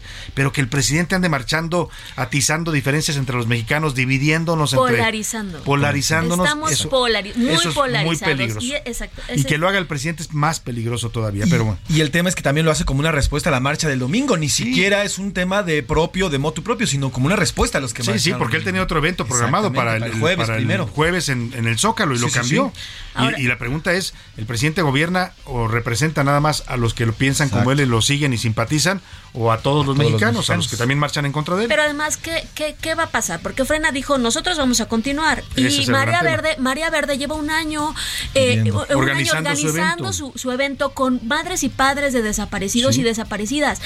Y, me, y, y- y- y escuchaba yo a, a- a una de las coordinadoras de María Verde decir, estamos haciendo todo lo posible para evitar la confrontación, pero tiene que entender también el gobierno que estamos hablando de... De, de reservaciones de estos padres y familiares de desaparecidos que ya lo habían planeado con anticipación Claro, venir aquí. claro. Pues estamos hablando de que, de, de que viene gente del De- de norte, del sur, de. Sí, sí, toda sí. la república. Y ellos ya, víctimas. Ellos ya habían logística. anunciado con tiempo, habían pedido su permiso, porque para que usted pueda hacer una marcha en esta ciudad tiene que pedir un permiso a las autoridades capitalinas y tanto Frena como Marea Verde ya tienen sus permisos. Pues el presidente va a llegar a avasallarlos con su con su ejército de simpatizantes y a ver qué pasa, como dices, el tema el- suena bastante delicado. Porque al presidente ayer se le ocurrió, le pregunta ahí, ¿va a marchar? Eh, sí, ¿cuándo? Eh, el 27. El 27, Órale, ¿por qué va. no? Y entonces ya se le ocurrió. Bueno, pues ya veremos cómo se pone eso. Por lo pronto, sigamos Precisamente hablando, Ramiro Santillanos dice, el presidente, sus seguidores y los opositores tienen todo el derecho a marchar. Una de mis razones para votar por el presidente López Obrador fue echar abajo la reforma energética que nos legó Peña Nieto y que los priistas y panistas aprobaron sin cambiar una sola coma de ellos. Saludos, Salvador. Te Muchos estoy escuchando. Y tienen todo el derecho, ¿eh? yo no estoy diciendo que no tengan el derecho. Lo único a mí no me parece es que esto lo convoque el propio presidente. Joel Ortiz nos dice, buenas tardes, por favor, les escribo del Estado de México, pero creo que en todo el país es lo mismo. No han podido vacunar a nuestras nietas y a mis niños. Sus primeras vacunas no las han recibido. Primero deben de juntar un número de niños y días después llegan las vacunas. Es increíble, estamos como peor que nunca en el servicio de salud. Retrocedimos en materia de vacunas. Eh, México tenía reconocimientos internacionales por su sistema de vacunación infantil. Eh, eh, llevamos siempre muy bien en las vacunas de los niños recién nacidos. Hoy, a raíz de la pandemia, Laura, esto se trastocó. No hay vacunas para los niños y hay enfermedades como el sarampión que están regresando porque los niños no están siendo vacunados. Exactamente, creo que, eh, bueno, no es nuevo para nadie que eh, cometimos un error y cómo cometimos Como país, digo, como claro. país, ¿no? A- a- a- al momento de hacer este proyecto con, con la ONU, con Naciones Unidas, Sí, para el abasto de medicamentos. compra de medicamentos. Porque- Bueno, lo cometieron en el gobierno desde que desmantelaron lo que no, había. el ¿no? sistema de compras, claro. Todo el sistema de compras y no supieron sustituirlo y hoy estamos batallando por eso, porque las vacunas no se pudieron comprar a tiempo y los niños mexicanos están quedando sin vacunas, lo cual es gravísimo. El argumento de la corrupción y hasta hoy no hay un solo indiciado, No un nadie solo acusado. señalado por la corrupción en la compra de medicamentos, pero bueno. Gustavo Galeana nos dice, deben de ponerse eh, solamente a estarnos dando, compartiendo las noticias. A veces creo que editorializan mucho en los temas del presidente López Obrador. Saludos, saludos. Pues sí, ese es el estilo de este programa usted tiene libertad de cambiarle y buscar otra estación si no le gusta. ¿eh? Hay gente, también hay muchos conductores que hablan bien de López Obrador, ¿no? También muchos a favor de la 4T y usted puede escucharlos. Nos dice la señora Varela, buenas tardes Salvador y todo tu gran equipo, me encanta tu programa. Por favor, José Luis, dilo, dilo, di mi comentario sin tapujos. A la señora Delfina Gómez venga. no le llega el agua al tinaco, por eso no tiene mucho que ofrecer al Estado de México. Saludos. Yo, yo no dije eso, yo dije que pues no tenía mucha gracia la señora Delfina Gómez, pero traía el apoyo del presidente y eso la vuelve una candidata competitiva. María Teresa Sapián nos dice, esta marcha es un berrinche de una persona que a veces pierde totalmente su ubicación en la realidad y que está pasando a la historia como el peor presidente. Saludos Salvador, me encanta tu programa. Muchos saludos también para usted. Dice José Briseño, debería el señor eh, López Obrador dejarse de estar haciendo cosas innecesarias y ponerse realmente a trabajar y a rehabilitar todo el sistema nacional de salud que hoy es una verdadera vergüenza. Estamos años luz de lo que quiere el con Dinamarca y otros países. Saludos, Salvador. Y dicen que para el año que entra vamos a tener un sistema de salud como Dinamarca, pues yo no veo cómo, ¿no? Pues mira, Salvador. Lo acaba de decir Zoé Robledo, Sí, sí, sí. eh, antier, fue a la Asamblea General del IMSS y ahí dijo que ya vamos caminando hacia el sistema de Dinamarca. Pues Híjole, como diría, co- como diría nuestro invitado de ayer, es que nosotros tenemos otros, Otros datos. datos, literalmente, ¿no? Y Oye, el- y si vamos caminando, vamos de rodillas, ¿eh? Porque a ver cuándo llegamos. Y ya tendría ya debería tener otro nombre el presidente, ¿eh? Acuérdense que él prometió que se cambiaba Se el iba a nombre. cambiar el nombre, pero Nomás ni eso cumplido. Ni eso. Buenas tardes, Salvador, y a tu gran equipo dinámico. Me encanta tu opinión, me encanta lo que dices y me encanta todo lo que se dice en tu, co- en tu programa. Sí, estoy totalmente de acuerdo. Son, son absolutas eh, ocurrencias del presidente López Obrador y hay otros temas que debería de poner acción y no se está poniendo. Saludos, Salvador. Saludos desde Zapopan, Jalisco. Ahora decía nuestro escucha y lo lo digo con todo el respeto, si usted quiere escuchar un, un noticiero donde solamente se lean las noticias, pues ahí hay varios, ¿no? Ahí Sí, están los del Radio lectores. Educación, algunos, ni esos, ¿eh? Porque ahora también los medios públicos ya son totalmente propagandistas del gobierno. O sea, hay opciones para todos, de verdad, ¿eh? Y yo le agradezco que nos escuche y quiero que nos siga escuchando si usted lo decide, pero el estilo de este programa, pues es eso, hacemos opinión eh, y hacemos también información y, y usted tiene al final la, la mejor opinión. No, no, no, no tratamos de adoctrinar a nadie si, y leemos sus comentarios. Además es opinión basada, Salvador, pues, con bases, con datos. Nos dicen desde la alcaldía Venustiano Carranza, nos dice Omar Iván, oigan, ya me enteré que aquí en la Venustiano Carranza están amenazando a los adultos mayores de quitarles la pensión si no acuden el próximo 27 Claro. de noviembre a la marcha del presidente. Esa es la estrategia, ¿no? Van y le dicen a la gente, oye, ¿quieres seguir conservando tu programita, tu apoyo social, tu beca? Sí, no, no, pues sí, tú tienes que ir a marchar. Es la realidad, pues solo nos gusta o no nos recordemos, solo recordemos que ese dinero no se paga de las arcas de la es de la cartera del de presidente. López Obrador. Eso es la que la gente tiene que entender, lamentablemente. Es, es un dinero que aportamos Todos. todos. los que sí pagamos impuestos. Exactamente. ¿Más mensajes rápidamente o vamos Sí, a Twitter? Vamos a Twitter y si ¿Qué quieres dice más. Twitter, Laura? En la pregunta de en la escala del 1 al 10, ¿qué calificación le darían a la selección mexicana con lo que hemos visto? Híjole, la verdad, discúlpenme, aquí sí no pasamos del 3. Ahora ¿En sí que dónde? Miguel Torres nos da 3 mexicana. en la selección mexicana del 1 La al 10. mayoría le pusieron tres. Así es. Reprobados, Tres, pues. bueno, hasta menos 10 hay. Qué este, barbaridad. Lolula nos dice menos 10. Ross nos dice 1. Víctor Hugo Reyes Ramos 2. Rodolfina 3. Eh, R. Rock No, bueno. 0. Ni de panzazo. Informante guion bajo 2000 menos 15. Sí, no, Karen Siux 0. No, o sea, Pues no. sí, la verdad es que ni de panzazo, Salvador, No, no, ni no. de panzazo. Bueno, pues así lo está percibiendo la gente a esta selección, ¿no? Y también sobre la pregunta, ¿qué cree que hace la presidenta de la CNDH con su tiempo? Ujú. El 79% opina que venera la foto de López Obrador. Ah. Yo, ya, me- yo ya- ya la vi. Yo me la imagino, Ya la vi. yo me la imagino en su oficina sentada ahí como que pasando las moscas porque no hay, no hay mucho que hacer, o sea, hay mucho que hacer, pero ella no lo hace, y viendo a López Obrador, ¿no? Ay, presidentito, lo amo, le manda besos. Por ahí dicen que le hacen honor a su apellido. Nada más está como una piedra. Como Por una piedra. En el camino. Luego el 3% nos dice que se atiende a los mexicanos y el 18% que marchará con Andrés Manuel López Obrador. Bueno, pues ahí están las opiniones de nuestro público. ¿Queda una? Eh, sí, sobre el- el- esta convocatoria, la marcha del 27 de noviembre, ¿qué opina de esta marcha? Y que fue convocada desde el gobierno. Eh, bien, está en su derecho el 6%, el 18% trabaja. eh, trabajo en vez de, de- de marchar y el Ujú. 77% nos dice que López Obrador está enojado por lo cómo Está le fue de bien muy enojado. a la marcha. Eso ya quedó bastante claro. Muchas gracias, Laura. Más mensajitos rápidamente, José Luis. Saludos a Luis Miguel González, Rodrigo Pastrana nos dice Salvador, me encanta tu programa y a mí me encanta tu opinión. No sé los Muchas demás, gracias. pero a mí me encanta su programa y me encanta Se lo también el cotorreo. Saludos, Salvador. Nos dice también eh, María Farfán. Querido Salvador, a mí me encanta tu columna, me encanta tu programa y también te veo en las noches. Y saludos, te saludamos desde la hermosa Se Perla lo Tapatía. agradezco, se lo agradezco. Y afortunadamente en la radio mexicana y en la televisión, en todos los medios hay, hay opciones para todos. ¿eh? Cada quien puede seguir a quien le guste su estilo y si no les gusta, pues también son libres de expresarlo. Así es, nos dice Edgar, en cuestión de la marcha del domingo, eh, la verdad es que todos los que acudieron, acudieron por motu propio. Podrán decirles fifís, chairos o como ustedes quieran, pero al final son personas que por su propia, eh, por su propia autonomía acudieron a la marcha. Los del próximo 27 habrá que ver. Saludos, Salvador. Muchas gracias, José Luis. Muchas gracias, Laura. Gracias a ti, Salvador. Gracias a ti, Vámonos Salvador, rápidamente a la información deportiva. Los deportes en A la Una con Oscar Mota. Oscar Mota, dos días para el Mundial de Qatar. Mi querido Salvador García Soto, ya dos días. Vamos a iniciar, por supuesto, con esta información. Hoy un gran día para ganar. Bueno, ayer le reportábamos al término de este espacio que México iba 1 a 1. Parece que así se iba a quedar. Pero en los últimos 10 minutos termina anotando Suecia. Se pierde 2 a 1. Hay un detalle. México va a llegar entonces contra Polonia el próximo martes 10 de la mañana. En los últimos 7 partidos, eh, cuatro derrotas, dos ganados y un empate. No se ve bien. Sin embargo, Tata Martino y la gran eh, eh, tema de los jugadores dice, pues estos partidos son más para eh, tema de funcionamiento, tema un poco de saber qué no podemos hacer. Ayer decía, oye, escuchaba al Tata en sus eh, entrevistas que dan después del partido y decía, bueno, dominamos al rival. Pues sí, pero eso nada sirve. No, sé quién me recordó, como luego dices tú, como que ya tiene, como que ya tiene su speech, ¿no? Sí, sí, como sí. que ya tiene su speech armado para este tipo de situaciones. Y pues bueno, insisto, me parece. Y además ayer Polonia termina ganando 1-0 a la selección de Chile. Hay una situación interesante aquí, bueno, interesante que tiene que ver con el Mundial.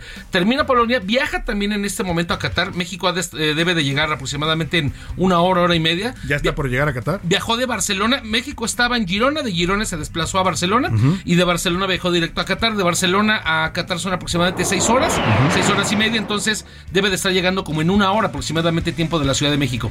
Y el tema con Polonia también se está desplazando rumbo a Qatar, pero ojo, hay imágenes donde por el asunto Sí, eh, del misil este que cayó. Bueno, está siendo escoltado el avión de la selección de Ah, Polonia sí, por dos cuidando. aviones casas, ¿no? Entonces, ah, mira qué interesante, no les vaya a disparar Putin, ¿no? no, quién sabe, algún hijo de ah, por ahí, ¿no? Algún hijo de Putin. Porque está manchado, digo, y todo este asunto de Oye, la tendrá hijos. Putin a todo esto, tendrá hijos. Pobrecitos. pues, Oye, eres que un- va- eres un hijo de Putin. Y que vayan en la primaria o en la secundaria, se los han de traer, pero sin encargo, ¿no?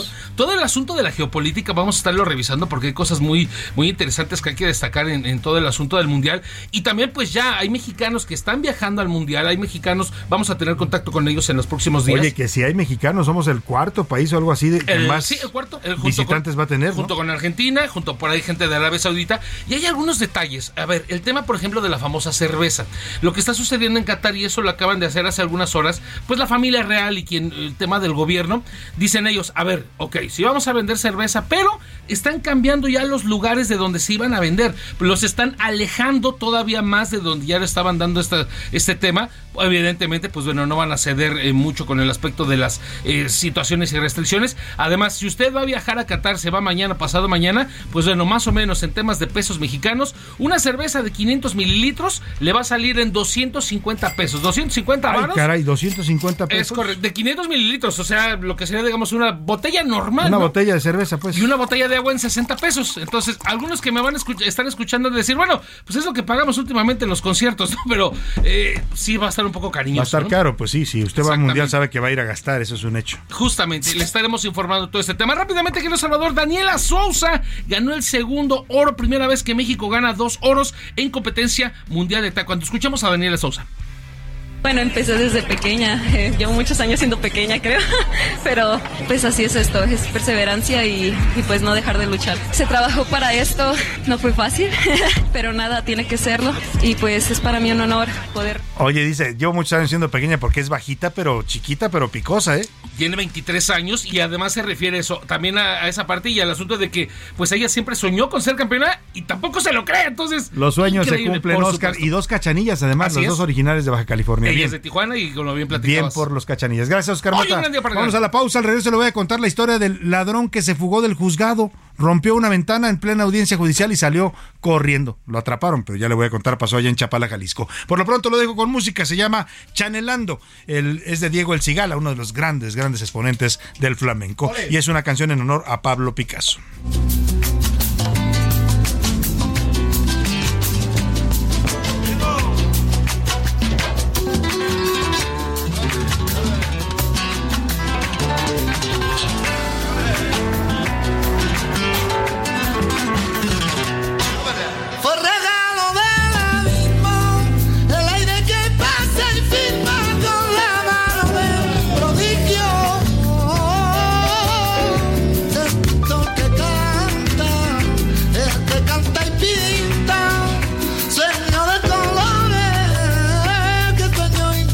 En un momento regresamos.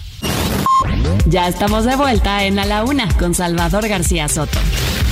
Tu compañía diaria al mediodía. En Soriana, este super fin lo damos todo. Aprovecha 30% de descuento en toda la ropa exterior de invierno, en todo el departamento de blancos y en todos los artículos navideños. Sí, 30% de descuento. Soriana, la de todos los mexicanos. A noviembre 17, excepto Nochebuenas y Pinos Naturales. Aplica restricciones. No te pierdas lo que Total Play tiene para ti este buen fin. Contrata ahora y llévate 150 canales, 100 en HD para que veas tus programas favoritos, 50 megas extra para navegar a toda velocidad, un servicio de TV adicional por 4 meses y por tiempo limitado recibe un Wi-Fi Pro sin costo. ¿Ves? Esta es una promo que sí es promo. Cámbiate ya y vive la experiencia Total Play. Cierra los ojos, el viento en la cara, estás en un yate, agua salada, sé que si miras para atrás aún te persigue el pasado, pero vas a toda hostia y el champán está helado. Vete, vete, vete, lejos de aquí.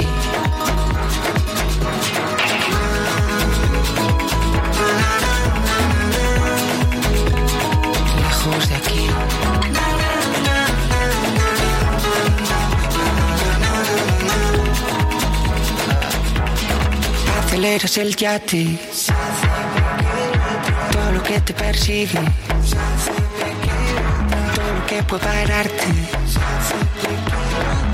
Tú solo sigues. Tú solo sigues las veces que juro que estaría a tu lado.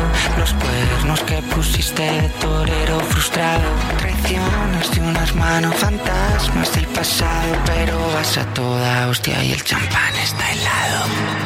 Dos de la tarde con 32 minutos. Eh, La voz que está usted escuchando ya es inconfundible. Uno de los me- mejores exponentes en este momento de esta nueva ola del flamenco que le decía ya fusionado con ritmos modernos. Ahí se escucha la guitarra flamenca de fondo, pero ya con ritmos más urbanos, más rítmicos. Es Zetangana. Le decía que anoche estuvo dando un concierto aquí en la Ciudad de México eh, y dice todo el mundo lo que estuvieron ahí que fue espectacular. La canción es de 2021 y se llama Yate y la letra es muy interesante. Este joven ha triunfado no solo porque hace buena música, no tiene la gran voz porque él más bien es como, como, un poco hip hopero y reggaetonero de origen, pero sus letras son maravillosas y en esta habla de un yate en el que usted huye del pasado, ¿no?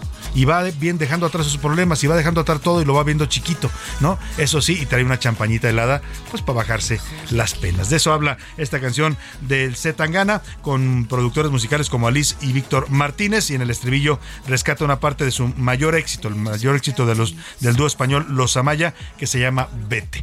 Así es que seguimos en la Semana del Flamenco aquí en la una con Zetangana.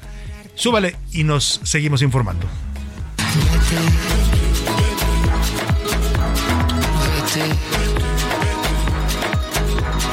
Vete.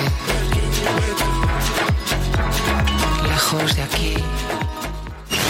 A la una, con Salvador García Soto. El ojo público.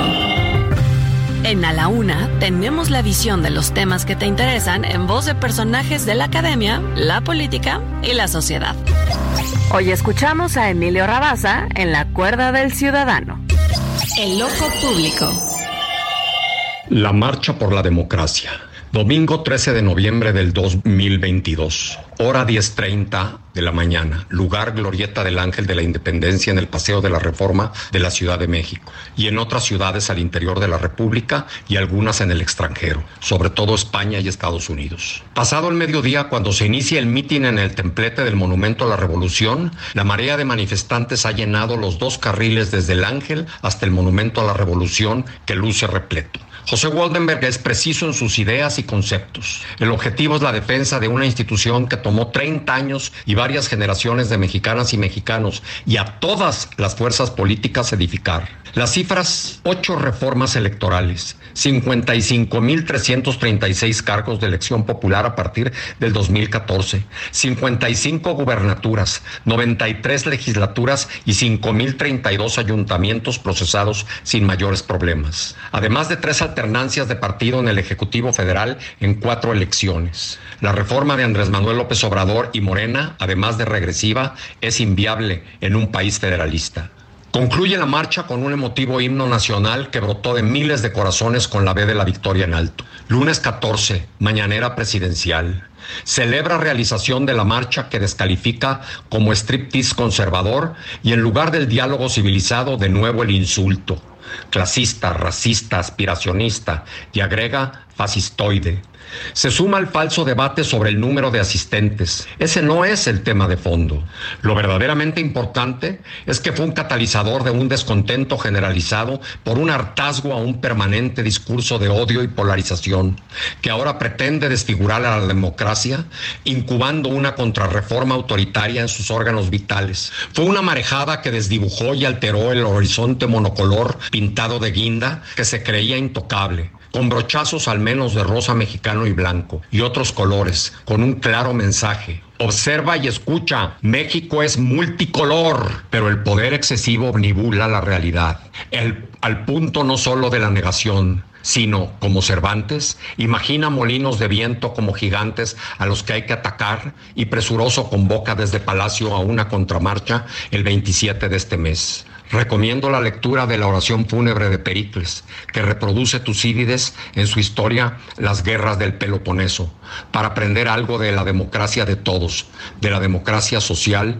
y políticamente incluyente. Le saluda Emilio Rabaza Gamboa, docente investigador de la UNAM. A la una, con Salvador García Soto. Bueno, ahí está la opinión interesante siempre del doctor Rabasa, Emilio Rabasa. Bueno, pues sí, hacía toda esta descripción de lo que pasó el domingo, de cómo reaccionó el presidente, del enojo y ahora del anuncio de su propia marcha. Bueno, y le recomendaba leer a Pericles, ¿no? Para aprender algo de la democracia de todos. El presidente de, los, de todos los mexicanos no puede estar convocando a marchas que dividan a los mexicanos que él debe gobernar por igual, ¿eh? sin distingos, pero parece que solo quiere gobernar para los que piensan como él y coinciden totalmente con su proyecto político.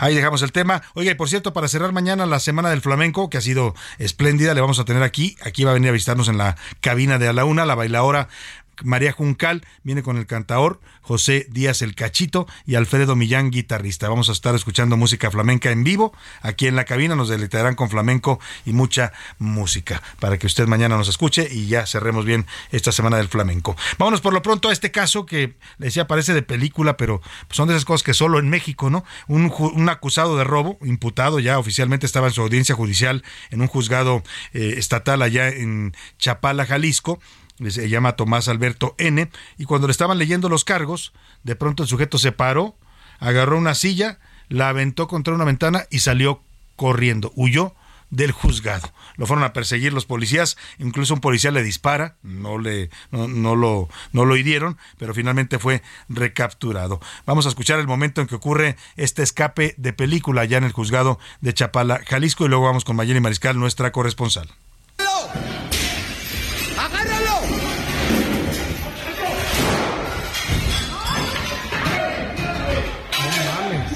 Bueno, lo que está usted escuchando es el video. Se ve, está grabado el momento en el que el señor se para de la audiencia, avienta la silla y sale corriendo disparado. Se lo voy a compartir en, arroba ese García Soto en este momento el video. Pero por lo pronto vamos con Mayeli Mariscal allá en Guadalajara para que nos cuente esta, este escape de película en el juzgado de Chapala, Jalisco. ¿Cómo estás, Mayeli? Te saludo. Buenas tardes. Muy buenas tardes, Salvador. Buenas tardes también a todo el auditorio. Pues como bien dices, de película parece esta fuga. Este hombre se encontraba pues eh, precisamente desahogándose la audiencia. Él está acusado o estaba acusado solamente de eh, tentativa de homicidio y robo.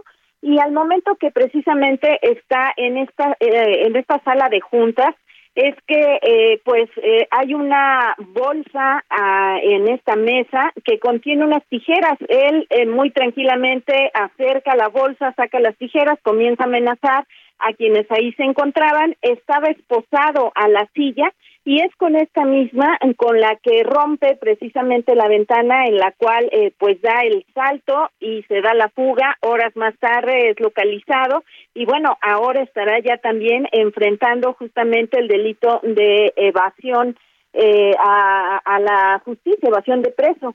Y el presidente del Poder Judicial, Daniel Espinosa, el día de hoy se refirió a estos hechos en donde, pues, por supuesto, admitió que se vulneraron los protocolos sin embargo, eh, dijo que, bueno, son diferentes órdenes de gobierno, diferentes eh, dependencias quienes están involucradas ahí. Y bueno, esto también lo que deja ver es la necesidad de construir mayores salas de juicios orales, porque, repito, esta audiencia se estaba desahogando en una sala de juntas, eh, es decir, improvisada, no así en una sala, pues como debería ser para este tema. Así es. Además de que, bueno, estas salas eh, o estos juicios podrían desahogarse siempre y cuando no estuviera presente eh, justamente el acusado en donde pesara una orden de aprehensión o donde generara eh, pues algún riesgo al juez o a las personas que se encontraran ahí, lo cual eh, pues obviamente deja de manifiesto que esto no ocurrió vulnerando la seguridad de todas las personas que ahí se encontraban. Qué cosa, qué cosa, de verdad, pues sí hay un problema ahí con la falta de salas adecuadas para este tipo de audiencias y bueno, pues el sujeto afortunadamente lo capturaron, pero tal todo lo que nos narra nos suena efectivamente una escena de una película, como dicen por ahí Mayeli Mariscal, solo en México y pasó ahí en Chapala, Jalisco. Te agradezco mucho tu reporte. Excelente tarde para Muy buena tarde, Mayeli, allá en Guadalajara. Oiga, y vamos a los temas de seguridad. Hoy hablamos, por ejemplo, de distintos temas. Le reportaba este caso del helicóptero que se desplomó hoy en Aguascalientes, en el municipio de Jesús María. Iba a bordo el secretario de Seguridad eh, Pública del Estado, junto con sus colaboradores eh, más importantes. el helicóptero cae las autoridades dicen que es un accidente, pero hay testigos que afirman pues que escucharon disparos y que el helicóptero trató de esquivarlos antes de desplomarse. No hay todavía una versión oficial sobre este hecho, pero al parecer apunta pues a temas de crimen organizado, porque una noche antes la Secretaría de Seguridad que encabezaba eh, el secretario mm, que fue asesinado eh, en este bueno que cayó murió en este ataque en este en este accidente. Pues vamos a dejarlo ahora sí hasta que no haya una versión oficial. Eh, él había encabezado operativos en contra del crimen organizado en el municipio del Llano. Había habido varias redadas y varias persecuciones importantes. Ese es un hecho. El otro ayer reportaba yo en las serpientes escaleras no se lo comentamos aquí porque se nos fue eh, a hacer una pieza pero eh, eh, se la vamos a presentar sobre el cobro de derecho de piso al aguacate mexicano. Esto no es algo nuevo ya lo sabíamos en los tiempos en que empezó a mucho el aguacate, no, no era por la inflación mundial, no era por la guerra en Ucrania, sino porque aquí, en nuestra propia guerra interna, que es la guerra del narcotráfico, que dice el presidente López Obrador que se acabó, pero ahí sigue. El tema es que los eh, cárteles de la droga, el cártel Jalisco Nueva Generación y el cártel de la familia michoacana en este territorio de Michoacán, que es el principal productor de aguacate en el mundo, el principal exportador de México de aguacate a los Estados Unidos y a otros países, les cobran cobro, les cobran extorsión, derecho de piso. Antes eran más burdos, iban y les cobraban a los productores, les eh, confiscaban los ranchos, les contaban cuántos árboles tenían y entonces me decían tienes que pagarme tanto al mes. Hoy ya se sofisticaron un poco, porque el tema cobró relevancia cuando Estados Unidos se quejó de la inseguridad y, y un inspector fitosanitario de Estados Unidos fue amenazado ahí en Michoacán. Entonces se sofisticaron, ahora les cobran nada más por el aguacate exportado, un peso por cada kilo de aguacate exportado. Pero ¿sabe cuántos kilos de aguacate exporta México? Bueno, exportamos 1.400 millones de toneladas cada año.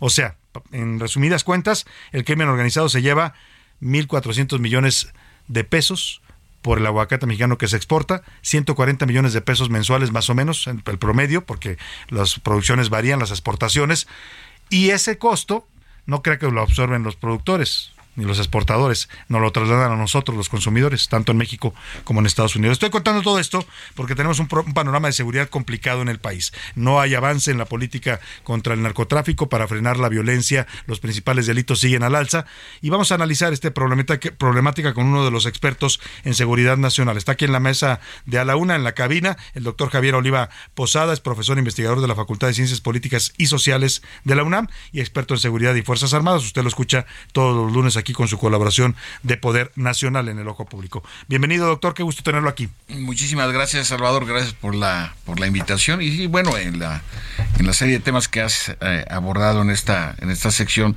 pues evidentemente el, el, el, tema de la extorsión, no solamente a los productores de aguacate, también a los productores de limón. También, ahí en Michoacán, sí. Así es.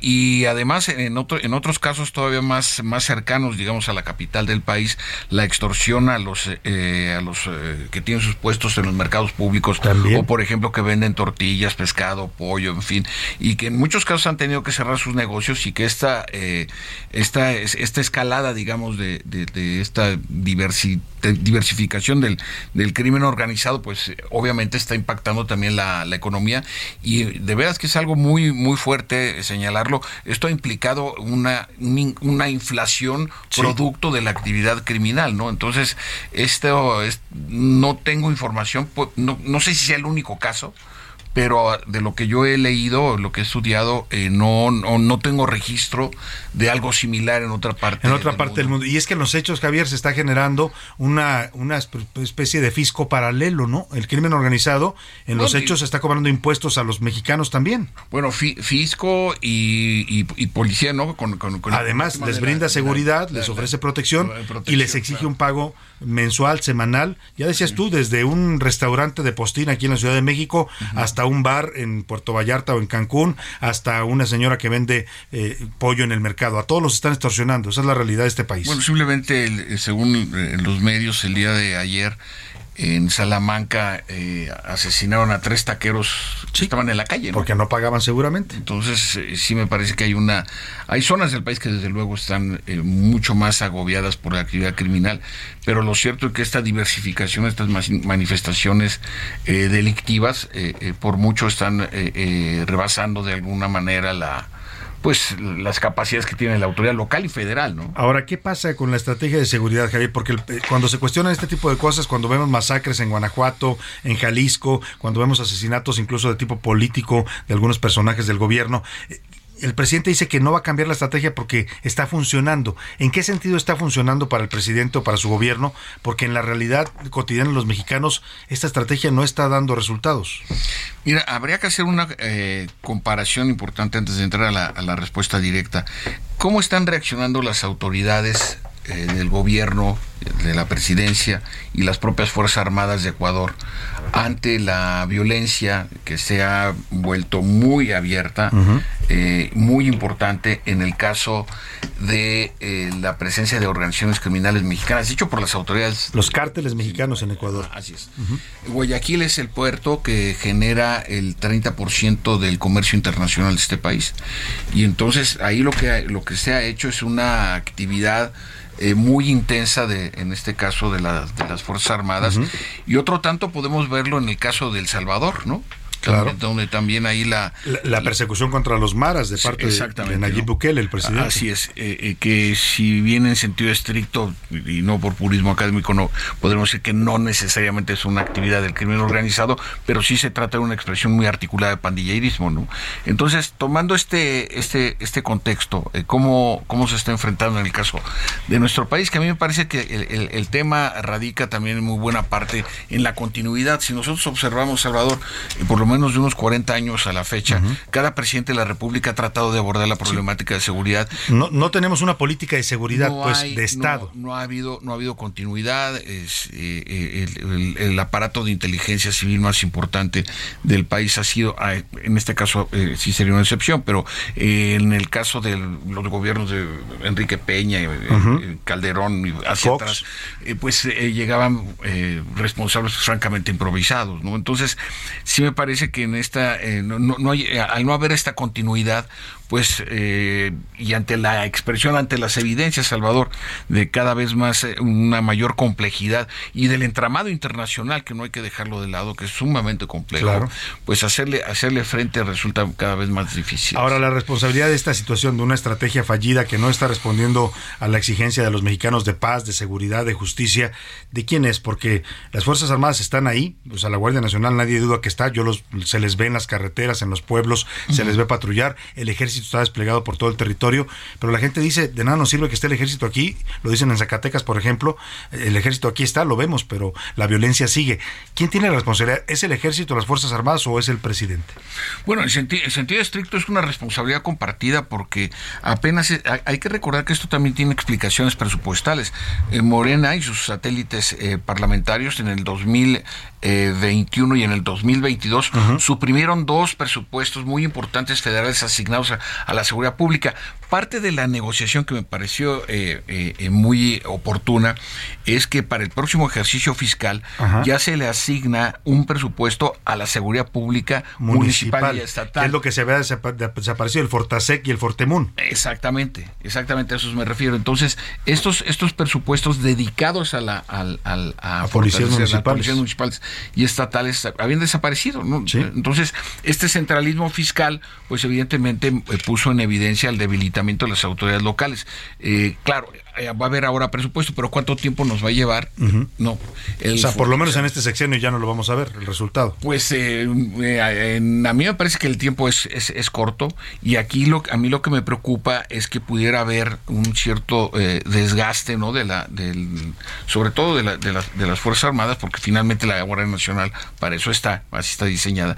Pero sí me parece que tiene que haber medidas eh, complementarias muy importantes, como revisar los, el- los sistemas de reclusorios estatales y federales, ¿no? Eh, revisar el sistema penal acusatorio, el compromiso del Poder Judicial y el Ministerio Público. Es decir, sí me parece que hay un conjunto de variables que hace falta eh, ponderar para articular y tener una respuesta más oportuna. Ahora te voy a hacer finalmente, eh, doctor Javier Oliva Posada, estamos conversando con el académico de la Facultad de Ciencias Políticas de la UNAM y experto en seguridad eh, eh, nacional y narcotráfico. O sea, su- suena difícil decirlo, pero tú decías, llevamos varios sexenios con políticas erráticas, con políticas que cambian de, de sexenio en sexenio, de presidente en presidente. Y la pregunta que los mexicanos nos hacemos ya, llevamos 16 años por lo menos de esta violencia sin control, de un narcotráfico desbordado. ¿Tenemos salida? ¿Tiene salida este país en materia de seguridad? ¿En algún punto podemos tener la esperanza de que esto va a cambiar y se va a resolver? Bueno, déjame responderlo en un contexto histórico. Es, en sentido estricto no ha habido un solo caso. Eh, yo estudio detenidamente para mis trabajos académicos los casos de Colombia y de Italia, que son, Sí, son paradigmáticos, muy- ¿no? sí, en este tema. Y como en el caso de Italia, eh, las decisiones del Poder Judicial, de, eh, del- de, de la clase política, y todos los países, sin excepción, tienen que Crimen, todos, sí. Pero hay formas de contenerlo, ¿no? Entonces, en ese sentido... No lo acabas, no se erradica No, el no, no, no, no, no, pues está la Es parte de la, de condición humana. Está la yakuza en, en Japón y las denominaciones locales, ¿no? De del narcotráfico en España, Ujú. etcétera. Pero lo cierto es que hay una contención institucional y también lo tenemos en el caso de Colombia. Entonces, estos estos dos casos en donde el crimen organizado, la actividad delictiva, no derrotó ni a la sociedad ni a la- ni al sistema político, ¿no? Entonces, me parece que teniendo este contexto, además siendo países latinos, claro, uno está en, en la Europa mediterránea y otro está en América del Sur, me parece que México sí tiene opciones para poder eh, contener y en un momento dado someter a la actividad ¿Y criminal. qué hace falta para que lleguemos a un modelo como ese? Bueno, lo, lo que lo que hace falta es tener esta visión de, Integral. de, de conjunto, no, Indu- indudablemente, en donde, pues, evidentemente, el- hasta el momento, me parece que los gobiernos sucesivos, este y los anteriores, han han sido unidireccionales en, en esos, en esos términos, ¿no? A mí me parece, por ejemplo, pues algo eh, peculiar que se festeje el 15 de septiembre en el Zócalo de la Ciudad de México con un grupo musical que hace apología del crimen y la Sí, sí, violencia. corridos del jefe de jefes. con- Pues, a sí, sí, a mí, a mí me parece que también hay errores en los tomadores de decisiones civiles en lo que se refiere a, a este contacto para con la sociedad. ¿no? Pues Javier Oliva, estaremos siguiendo de cerca las publicaciones. Javier publica muchos artículos sobre este tema y por supuesto lo estará escuchando también aquí en la Una. Doctor Oliva, muchas gracias. Gracias a ti, Salvador. Vamos rápidamente al entretenimiento con Anaí Arriaga. El entretenimiento con Anaí Arriaga.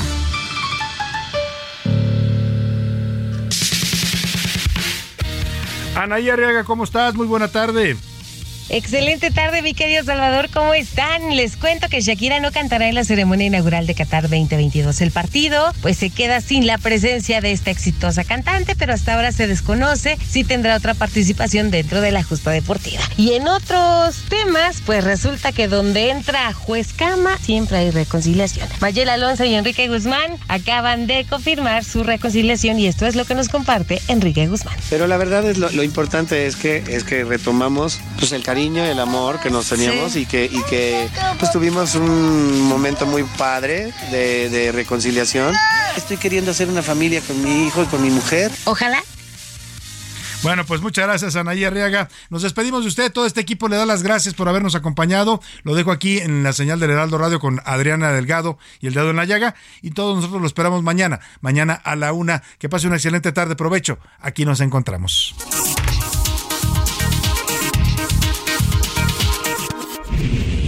Por hoy termina A la Una con Salvador García Soto.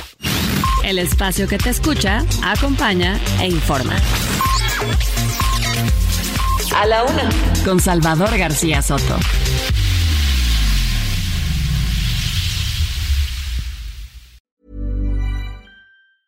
A lot can happen in three years, like a chatbot may be your new best friend. But what won't change? Needing health insurance. United Healthcare Tri Term Medical Plans, underwritten by Golden Rule Insurance Company, offer flexible, budget friendly coverage that lasts nearly three years in some states. Learn more at uh1.com.